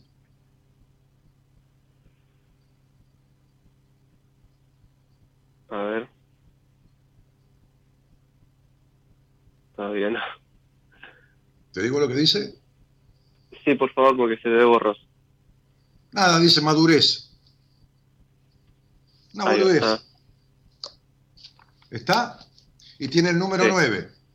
Y dentro del sendero del mundo, en tu numerología, el camino de la realidad ante el mundo, de los tres números que lo componen, dos son nueve, que son las decepciones. Mm. Muy bien, estamos en la 39. Este es el quilombo, falta madurar. Vos que sos el empático, ¿eh? las pelotas mías de empático. Entonces, el, el- el- el libre, la- como dijiste, el sentimental. Pero anda acá entre los suyos. 39. Sigamos adelante. Dale con otro número. Estamos en la 39. Bueno, eh, Y pasemos al 40, me quedó la intriga de que... Ah, te quedó la intriga, la que viene entonces. sí. Muy bien, vamos a sacar esta y después la próxima. O sea, la próxima no, otro número que vos elijas. Tres cartas, ¿ok? Primera, el conflicto, la falta de maduración, las decepciones de vos mismo, por supuesto, por la falta de madurez. Mm. La 40. Te dije que tu número del centro de la esencia era un número... ¿Te acordás? No, ¿no? No. Y porque, ¿sabes por qué? Vos sabés que tenés el, el culo puesto en una silla y la cabeza tuya siempre está en el carajo y a veces en una reunión decís sí, sí, sí, no sabés ni de qué mierda estaban hablando. ¿Vos lo sabés eso? Sí. Ah, porque yo ya lo sé de vos, ¿eh? Bien. Ujú. Eh, El número 5 te dije, que era igual al mío. Acá tenés, esta carta es la número 5. ¿Sabés qué dice la carta? Totalidad. Totalidad. ¿Entendés que dejas todo a medias en la vida? Sí. ¿Entendés que si no hay madurez no va a haber totalidad? ¿Está claro? Ujú. Muy bien, ahora vamos un número más y vamos a ver cuál es la salida. ¿Cómo resolves esta falta de madurez que produce esa no totalidad? Ok. Estamos en la 40, ¿dónde vamos? ¿Querés ir para atrás? Vamos para atrás. ¿Querés ir para adelante? Vamos adelante. Sí, vamos con la 14. Con la 14. Y así sos de rebuscado, pelotudo. Es la primera vez en mi vida, en 14 años, que la gente, que, va, que alguien va para atrás. Pero ¿sabés por qué lo haces? De rebuscado y desconfiado. Por eso, por eso fuiste una antes que la 40 y por eso fuiste a la 40. No importa. Entonces, 39, 38, 37, 36, 35, 34, 33, 32, 31, 30. 29, 28, 27, 26, 25, 24, 23, 22, 21, 20, 19, 18, 17, 16, 15, 14. No tengas miedo, ¿eh? Total, yo te cago puteada igual. ¿Querés la 14, Sí, la sí. 13 o la, o la 15? No, eh, nos quedamos con la 14. Muy bien. Vamos a dar la vuelta. La palabra de la carta es comparación. Yo no te voy a leer cada explicación de cada carta porque tiene un significado pragmático y un significado filosófico. Pues yo las conozco todas, por supuesto. A veces las uso en alguna entrevista. Entonces, ¿por dónde vas a salir? De la falta de madurez y de la segunda que se llamaba totalidad, y vas a lograr totalidad a través de la comparación. ¿Qué, qué hay acá? Un roble y un bambú. Ninguno de los dos se compara con ningún otro. El roble no sufre por no ser bambú y el bambú no sufre por ser roble. Vos, en tu necesidad de ser perfecto, nunca alcanzas nada. ¿Entendés lo que te digo? Mm. Porque vivís en la comparación de lo que deseas con lo que podría pasar si no lo lográs, si lo lográs, si lo dejás de hacer, si no lo dejás de hacer, en una total y absoluta desconfianza. Tal cual. ¿Querés que te diga una cosa? Tu novia no sabe con quién está. No tiene la menor idea. Porque vos también desconfías de las mujeres. Y yo me juego un huevo a que es así. ¿Entendiste, pendejo? Sí. Entonces no me vengas con empatía ni la puta madre que lo parió. ¿Sabés que fuiste? Vos te fuiste al norte, ¿con qué pueblos dijiste? Porque yo escuché bien, repetilo. Un pueblo originario, los Wichi. Exacto, sí, ya sé quiénes son. Ahí está tu quilombo. En tus orígenes que no te dejan ser original. Te mando un cariño grande. Muchas gracias, Daniel. Chao. Te Saludos. invitamos a viajar con nosotros con un destino en común. Descubrir lo que te está haciendo mal. De 0 a 2, Buenas Compañías, con Daniel Martínez.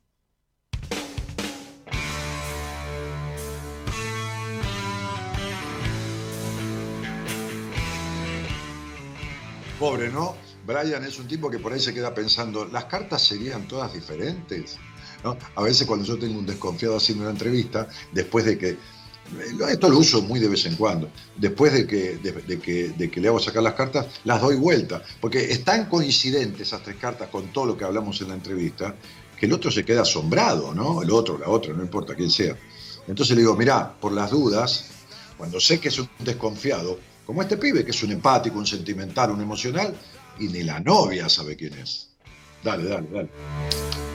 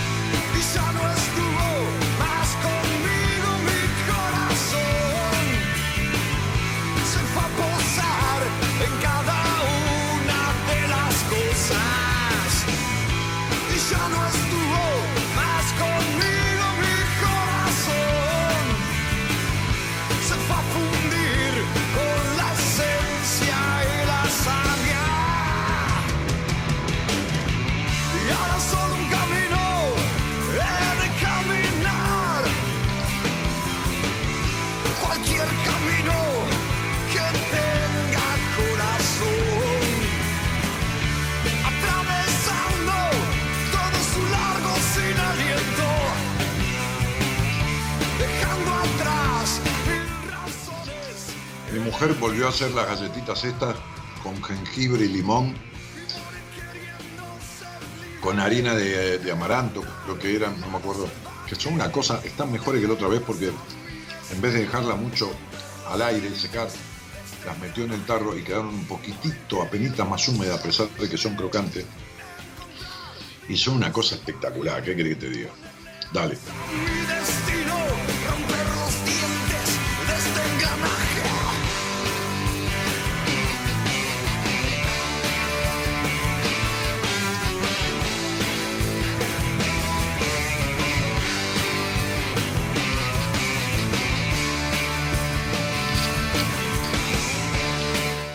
Bueno, Zulmita González dice cuántas cosas para hablar con mi hijo. Te lo pido por favor, no hable mal con tu hijo.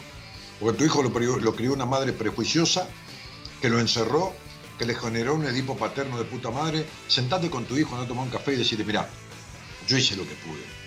Te di parte de lo que me dieron y parte no sabía un carajo qué carajo darte. Arregla tu vida, sé libre, despreocupate, a mí no me debes nada, este, porque vos sos de la madre que facturan, ¿entendés?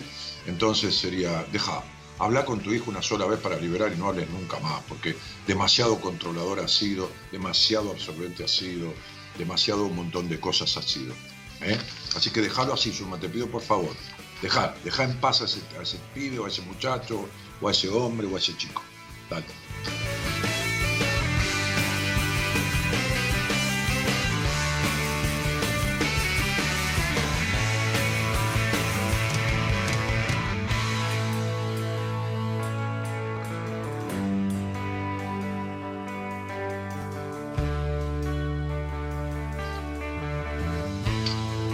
No sé, yo le dije a Gaby que pusiera la receta. Tiene limón y jengibre y yo le pedí que pusiera más limón y más jengibre esta vez y se siente más, más power este, el gusto.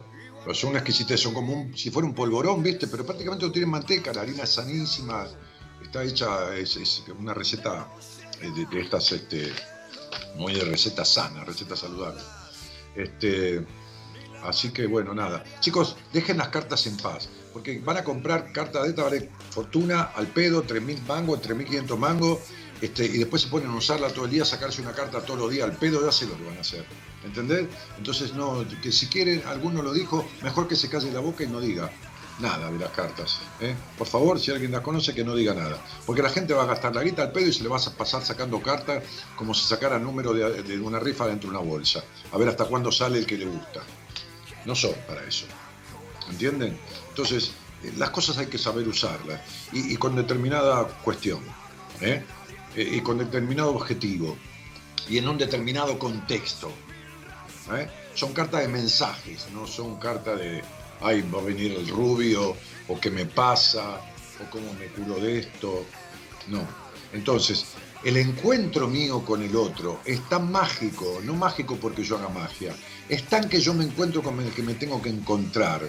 Por eso años de terapia pasan por una sola entrevista en una conversación con quien me encuentre, años de terapia pasan allí, que las cartas dan el resultado de lo que hablamos en el compendio de la entrevista. ¿Está claro? Y siempre sucede así.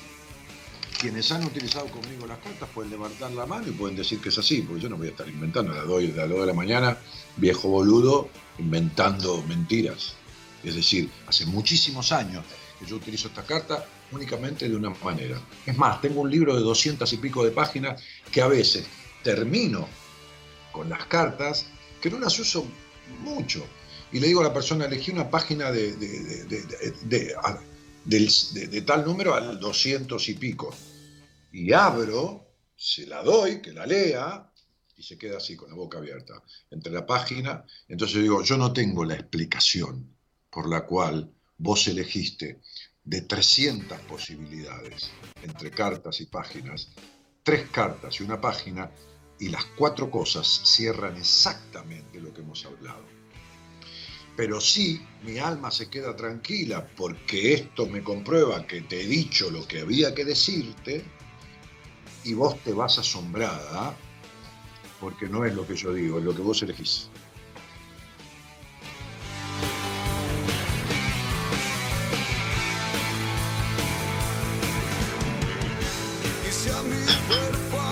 Con la diferencia que en una entrevista o en un encuentro yo le muestro lo que, lo que dice, le leo textual del libro de explicación de las cartas, este, no le interpreto nada, pero bueno, con la palabra suficiente, ¿no? Con este muchacho, suficiente. la- no hace falta más.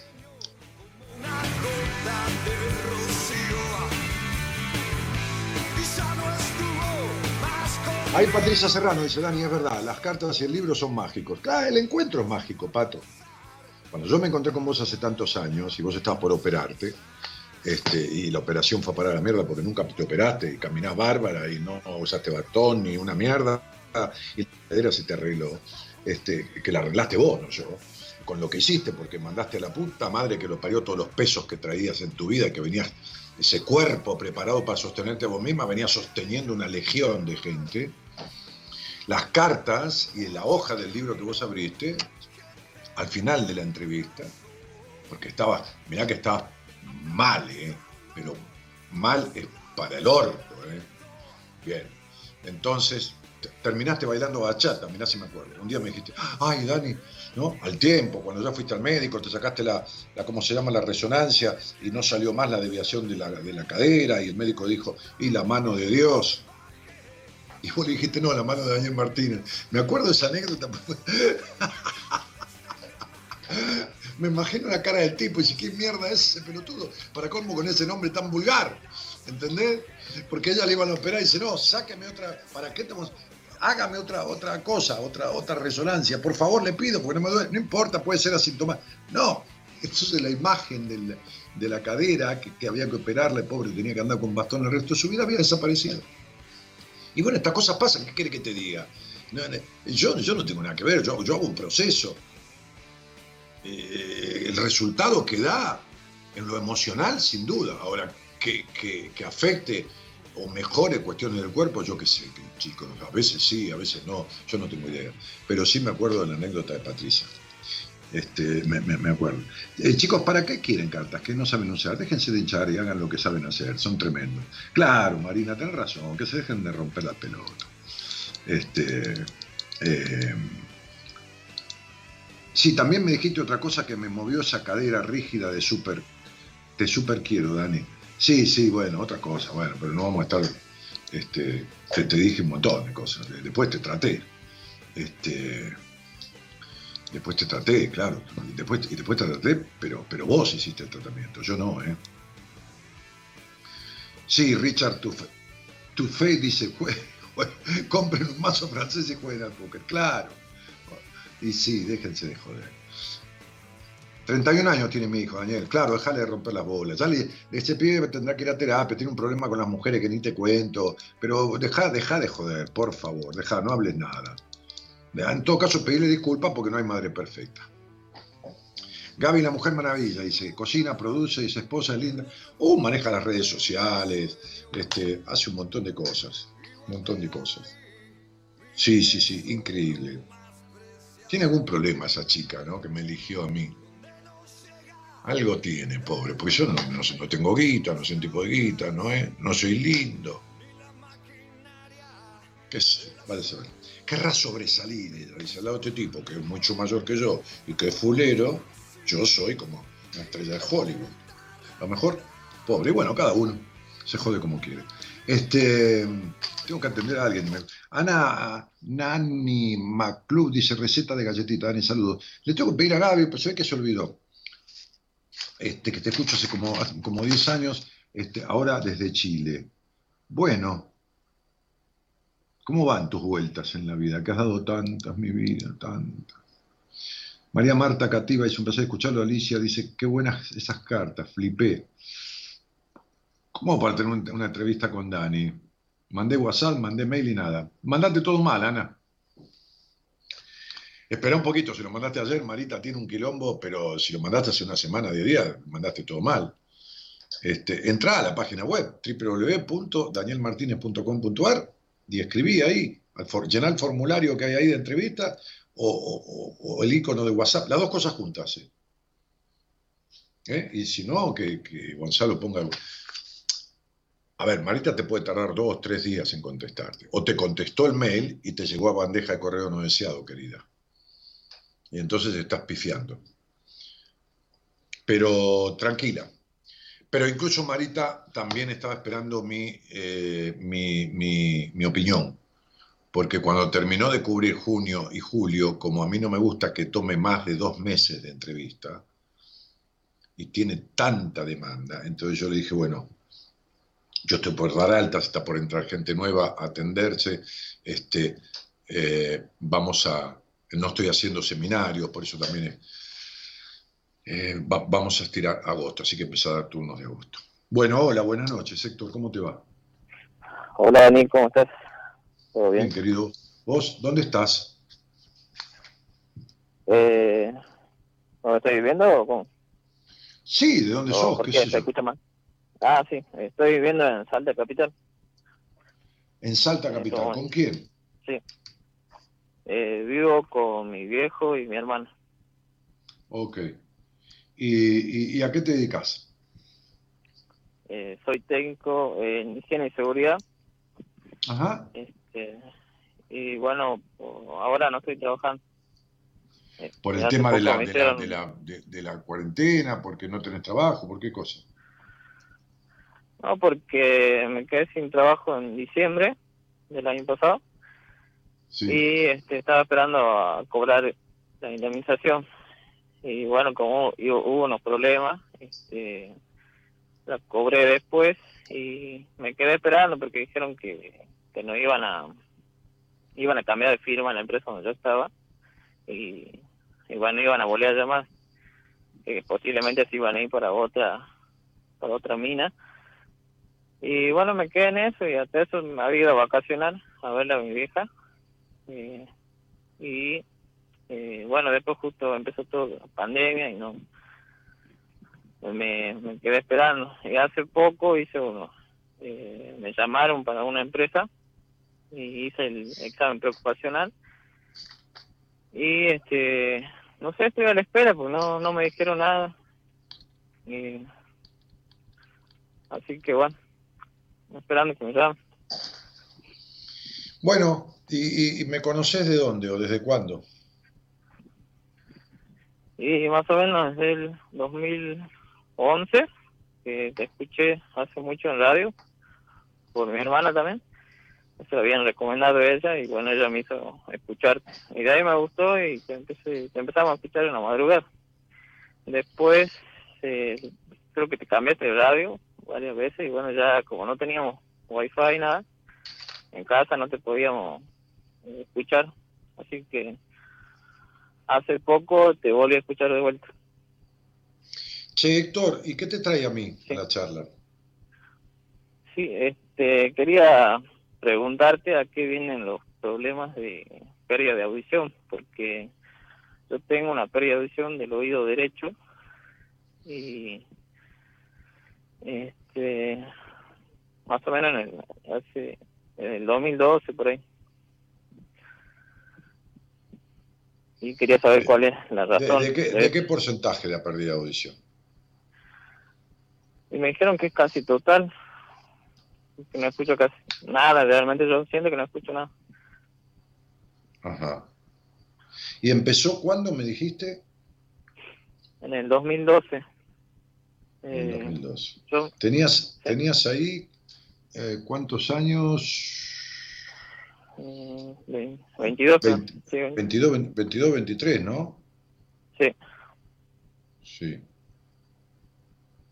Este. O sea que no tenés ni siquiera acúfenos en el oído, no, no hay zumbidos, no hay, no hay nada. Eh, siento zumbido, siento zumbido, pero, o sea, más que nada lo siento cuando no, no, digamos, el ambiente donde yo estoy está silencioso.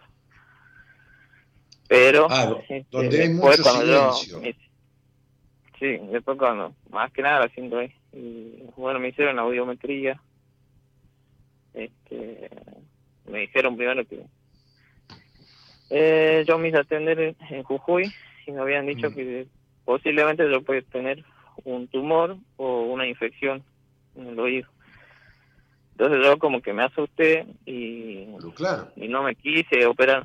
Entonces recién me hice ver en el 2014, pero acá en Salta. Y bueno, me hicieron de vuelta al estudio. Eh, y bueno, hicieron como una... Eh, ¿Cómo se dice? No, no me sale la palabra, es como un debate. ¿Audiometría? Sí, sí, me hicieron eso, pero como no sabían bien qué tenía, este, hablaron con otro especialista, digamos, otro otorrino, laringólogo, La y tomografía. ¿qué este,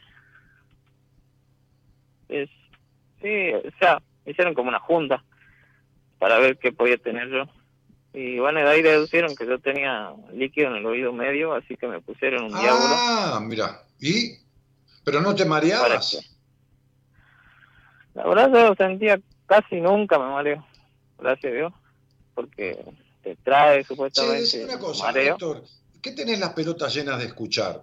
¿O qué es algo que hubieras querido escuchar muchas veces en tu vida y jamás escuchaste? ¿Y de quién? O sea, ¿de quién estás podrido de escuchar ciertas cosas o de quién nunca escuchaste lo que hubieras querido escuchar? Clarito te pregunto, clarito decímelo, ¿eh? Eh, yo creo que es de mi viejo. Totalmente, Eh. porque es el oído derecho. Vas bien. ¿Qué es lo que estás podrido de escuchar o nunca escuchaste? Eh, quizás fue por lo que no me pongo a pensar, quizás porque siempre como que todo lo que yo hacía era poco, digamos. Muy bien, ahí está. Es tener las pelotas llenas de escuchar la exigencia de tu padre, porque creciste siendo un sometido. ¿Sabés de qué trabajas vos? No, De controlar. mira, no ¿Vos- sé. vos- vos- de, de qué trabajas? ¿En qué trabajas? ¿En qué área? Eh, ¿Higiene y seguridad? Eh, Y bueno, ¿y de qué trabajas? ¿De controlar? ¿Y dónde, dónde te crees que saliste controlador? ¿De dónde te crees que saliste prejuicioso? Porque sos un prejuicioso. Porque para vos las minas son esta para estar de novia y esta para cogérsela contra la pared. Así sos, esta es para esto y esta para lo otro. ¿De dónde te crees que tenés ese vacío en el alma, esa insatisfacción? De la puta exigencia para querer eh, lograr la aprobación de tu papá. Entonces, tenés los huevos llenos, ¿entendés? Viste Sí. que los huevos tenés uno a cada costado. Bueno, las orejas también. Sí, sí, las orejas son las pelotas de la cara. Entonces, sería tener los huevos llenos de escuchar las exigencias y la desestimación de tu padre y tener las pelotas llenas de no escuchar lo que hubieras querido escuchar siempre, que es la aprobación. Vamos a tomar un café, te quiero mucho, pendejo, y todo eso que nunca escuchaste. ¿Está claro? Clarísimo. Eso es. ¿Hay, hay, hay, hay, hay burros en Salta? ¿Hay qué? Burros o mulas. ¿Hay? Sí, sí. Bueno, agarrá y compate un burro, una mula, tocale el culo, que te dé una buena patada en el orto y te saque de ahí de la casa de tu padre y te lleve a, no sé, a donde a Tilcara o, o a Tucumán o a cualquier lado y andate. Y, y- y- y ya que trabajás en las minas, Sí. ¿no? Porque trabajás en las minas, aprendé a estar con una mina. No Sí, a trabajar en las minas, sino a estar con una mina, porque tenés un problema bárbaro vincular también con ese tema. ¿Entendés? Con tus prejuicios, con tu necesidad de controlar todo, con los celos, con la posesividad, con la demanda y con todo lo demás. Hermano, querido, Sí, esa sordera quizás remita un poco o alivie o frene lo que fuera si vos empezás a reconstruir cuestiones que tienen que ver con tu emocionalidad. Dejás de ser el pisapapeles de tu papá, exigirte querer ser perfecto y controlar todo y ser aniñado como sos. Qué raro que no tuviste quilombo de eyaculación precoz. Decime entre nosotros dos, ¿vos tuviste quilombos sexuales de eyaculación precoz o falta de erección? Eh, sí, falta de erección. O sea, Ahí está. no, no, eh, perdón, perdón. No, falta de eyaculación. Eh, o sea, es como que me tardo mucho en, eyacular. mucho, no puedes acabar. Claro, exactamente. ¿Viste? No, hermanito, conmigo no hay manera, ¿eh? Cada vez estoy más boludo para todas las otras cosas y mejor para esta. Sí, ¿qué querés que te diga? Lógico, las, las cosas son como son. Nadie sirve para todo, ¿viste? Entonces, ¿qué Claro. vamos a hacer? Este, me, olvido los, me olvido los lentes por cualquier lado. Puteo, mi mujer me anda diciendo, "Ve, buscarlos en tal lugar acá, pero todos los días, pero no ahora, pero estás grande, te olvidas las cosas. No, de hace 40 años. Entonces digo, este, nene, tenés un quilombito que tiene que ver con lo vincular y como siempre está afectando el cuerpo y lo va a afectar peor. Hay estructura, hay control, hay un Edipo con tu madre, quilombo con la vieja de toda su historia, una madre muy sufrida, una madre muy infeliz. ¿Estamos de acuerdo? Sí, sí, totalmente. Bien. Perfecto. Entonces sería este, este, eh, eh, encontrar un laburo de verdad. Estás en un año que tendría que ser impresionante lo que tendrías que estar laburando. Eh, eh, Ah, bien. junio fue un mes de cambio. Eh, yo no sé, estás tan mal puesto en la vida que ni, que ni eso que tendría que suceder sucede. Pero encontrar un laburo de lo que sea, de lo que sea, y andate solo. Andate a poner música en tu departamento como se te cantan las pelotas. Andate a tomar un vino en bola, en, en la- en tu casa, una cerveza con un amigo sin que nadie te rompa los huevos porque tu viejo es un insatisfecho de mierda. Rompe pelotas. ¿Entendiste? Lo que es, es eso. Eso es, sí, no hay pronga que le venga bien. Entonces, este sos vos. El boludo que anda oliéndole el orto a los treinta y pico de años al padre tratando de ser, y ya tenés los huevos, que son las orejas, lleno de escuchar siempre lo mismo y de no escuchar lo que querés. Ahí está tu sordera, Héctor. ¿Lo entendiste bien? Sí, sí, tal cual. Burro grande o mula grande para que la patada en el orto sea efectiva. ¿eh? ¿Entendiste? ¿Entendiste? Andate de ahí, a una pieza aunque sea. Haz Bueno. lo que se te cantan los huevos y no tengas que estar pendiente de lo que quiere tu papá que hagas. Vale. Gracias, Vas a, ver lo que, vas a ver lo que va a pasar con el oído. Acordate. Después deja, eh, no le des explicaciones a los médicos. Chao, hasta luego. Chao, hasta luego. Muchas gracias.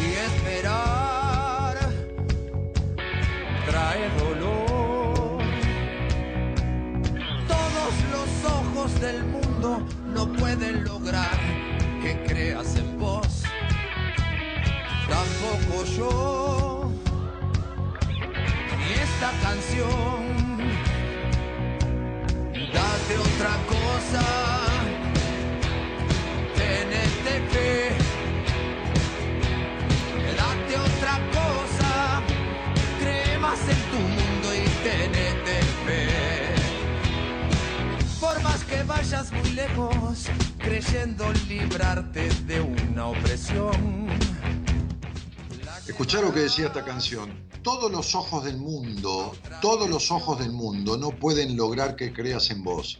No importa que el mundo entero te apruebe. Si vos no crees en vos, no te va a alcanzar.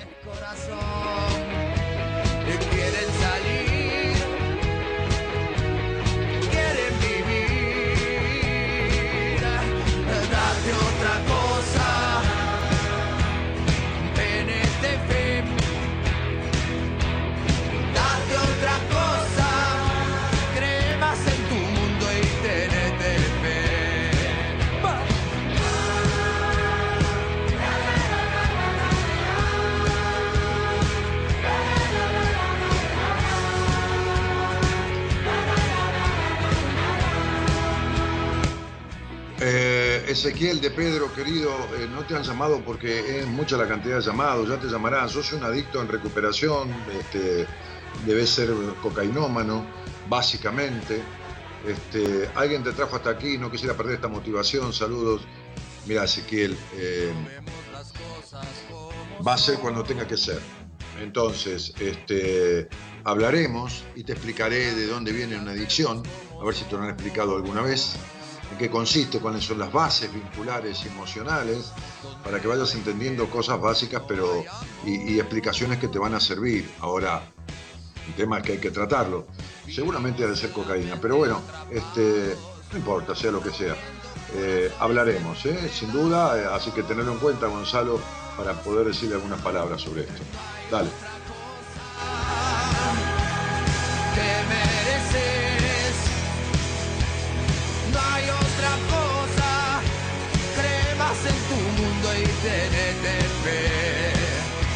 Dani, siempre es el momento justo tratando de incorporar tus palabras en hecho para este camino, aunque cueste, dice Sin González.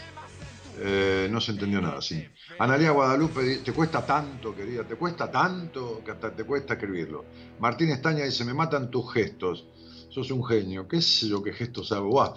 Este, programón, dice Ana Sicone. Este, Amalia Ani Burgo dice, nombre del tema musical. Eh, no sé, ¿cómo, ¿cómo es este, Gonzalo? Digo, Gerardo.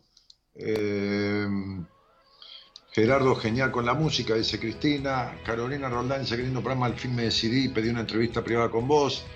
Bueno, me alegro. Este, Terra Juego canta. Este. eh, eh, ah, Gustavo Cordera, claro. Eh, dale.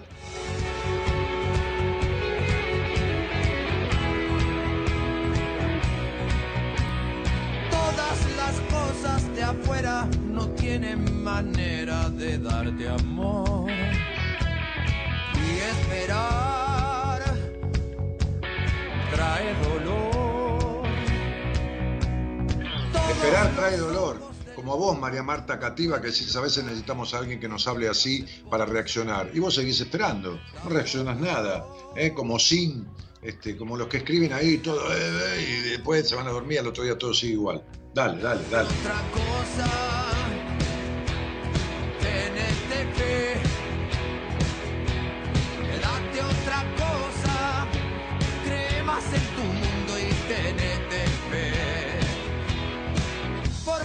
Vayas muy lejos, creyendo librarte de una opresión, la llevarás a otra dirección.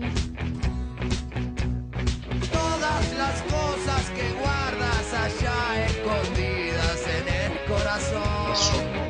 Ernesto Osvaldo Galera aplaude y Andrea Zoraide, qué sé yo, que dice ahí, gracias con un cartel y, y, y Elida Candia que dice, sos lindo, pobre.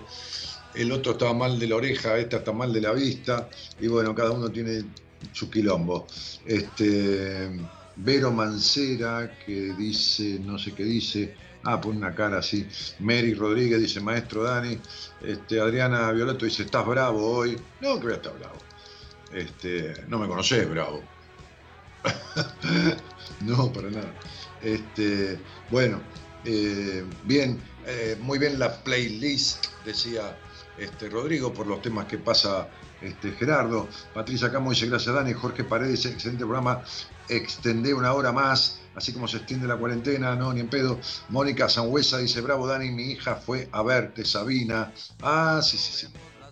Sabina, bueno, ya tuvimos lo nuestro. Con Sabina hemos charlado, hemos este, descubierto lo necesario este, y, creo que se fue este, sabiendo lo que necesitaba saber. Soy de las Heras, Patagonia, dice Mónica.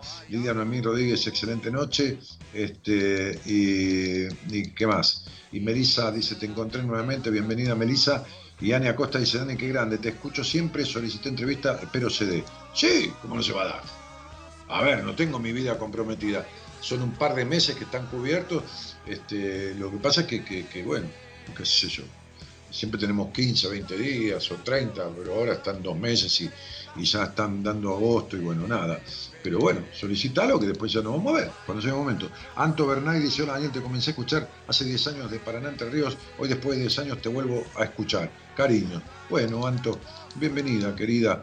Vanessa Lel dice, fue un programa excelente, Dani, siempre con la palabra justa. Vanessa, este, este, si hay alguien vueltero en el mundo, sos vos. Si hay alguien vueltero y de traicionarse en el mundo, sos vos. Janit Judith Altamirano dice, qué programa, gracias, buen descanso. Y Ana Insago dice, sos muy, sos muy mil. Quiero que llegue ya mi día en la entrevista, dice. Sofía Cuadrado dice, Dani, sos lo que necesitaba en mi vida, estoy impresionada.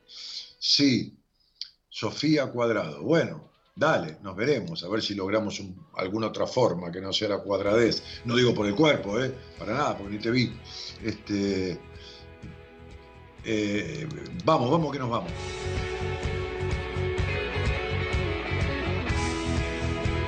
Raquel Domínguez que dice, decime algo y pide por favor. Primero que no digo nada por un simple mensaje. Segundo que está dibujada. Ni siquiera te atreves a poner una foto verdadera de tu cara ahí.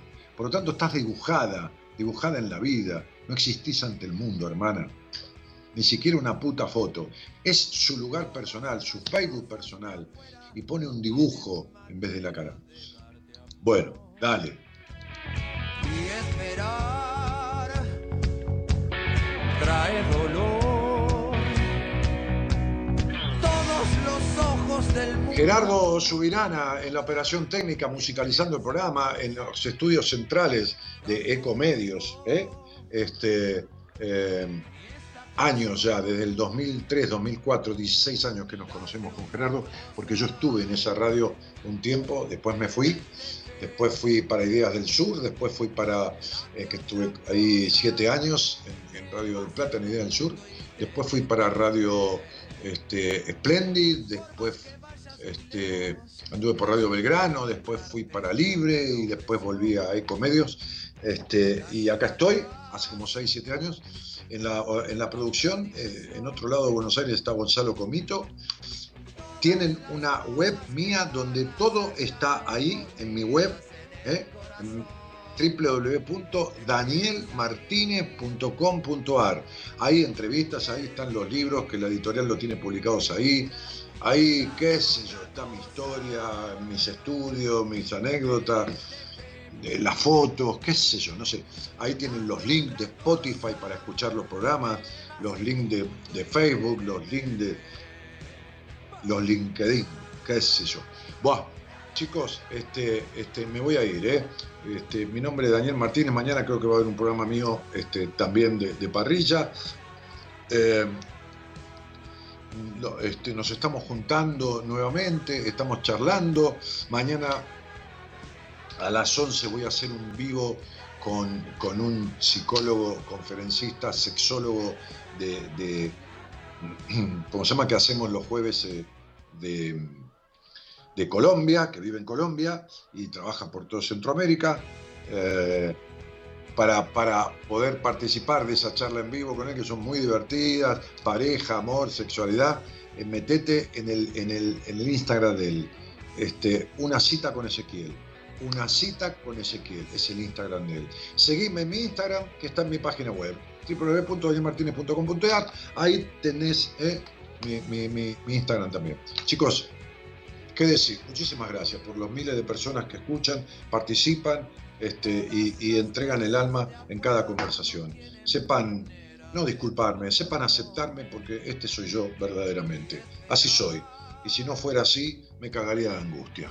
Entonces prefiero ser así, aunque a alguien le moleste. Buenas noches y gracias por estar. Chau, chau. no pueden lograr que creas en vos.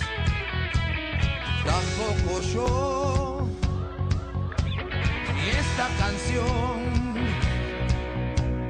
Date otra cosa, tenete fe. Date otra cosa, cree más en tu mundo y tenete fe. Por más que vayas muy lejos, creyendo librarte de una opresión, la llevarás otra dirección. Todas las cosas que guardas allá escondidas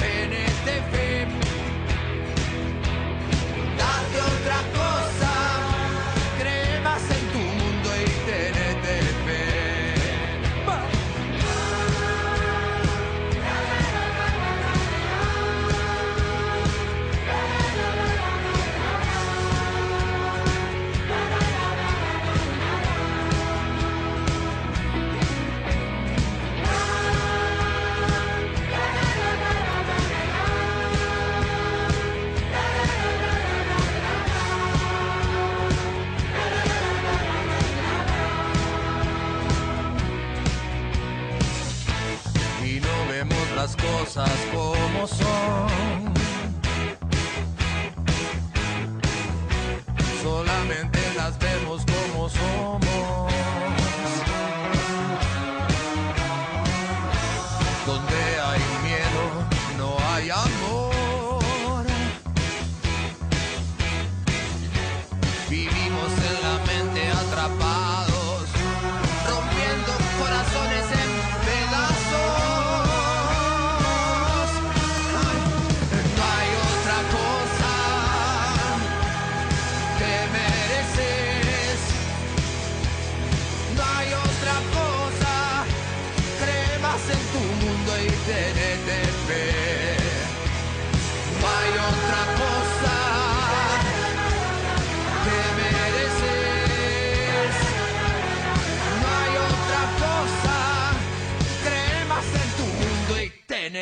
Cosa,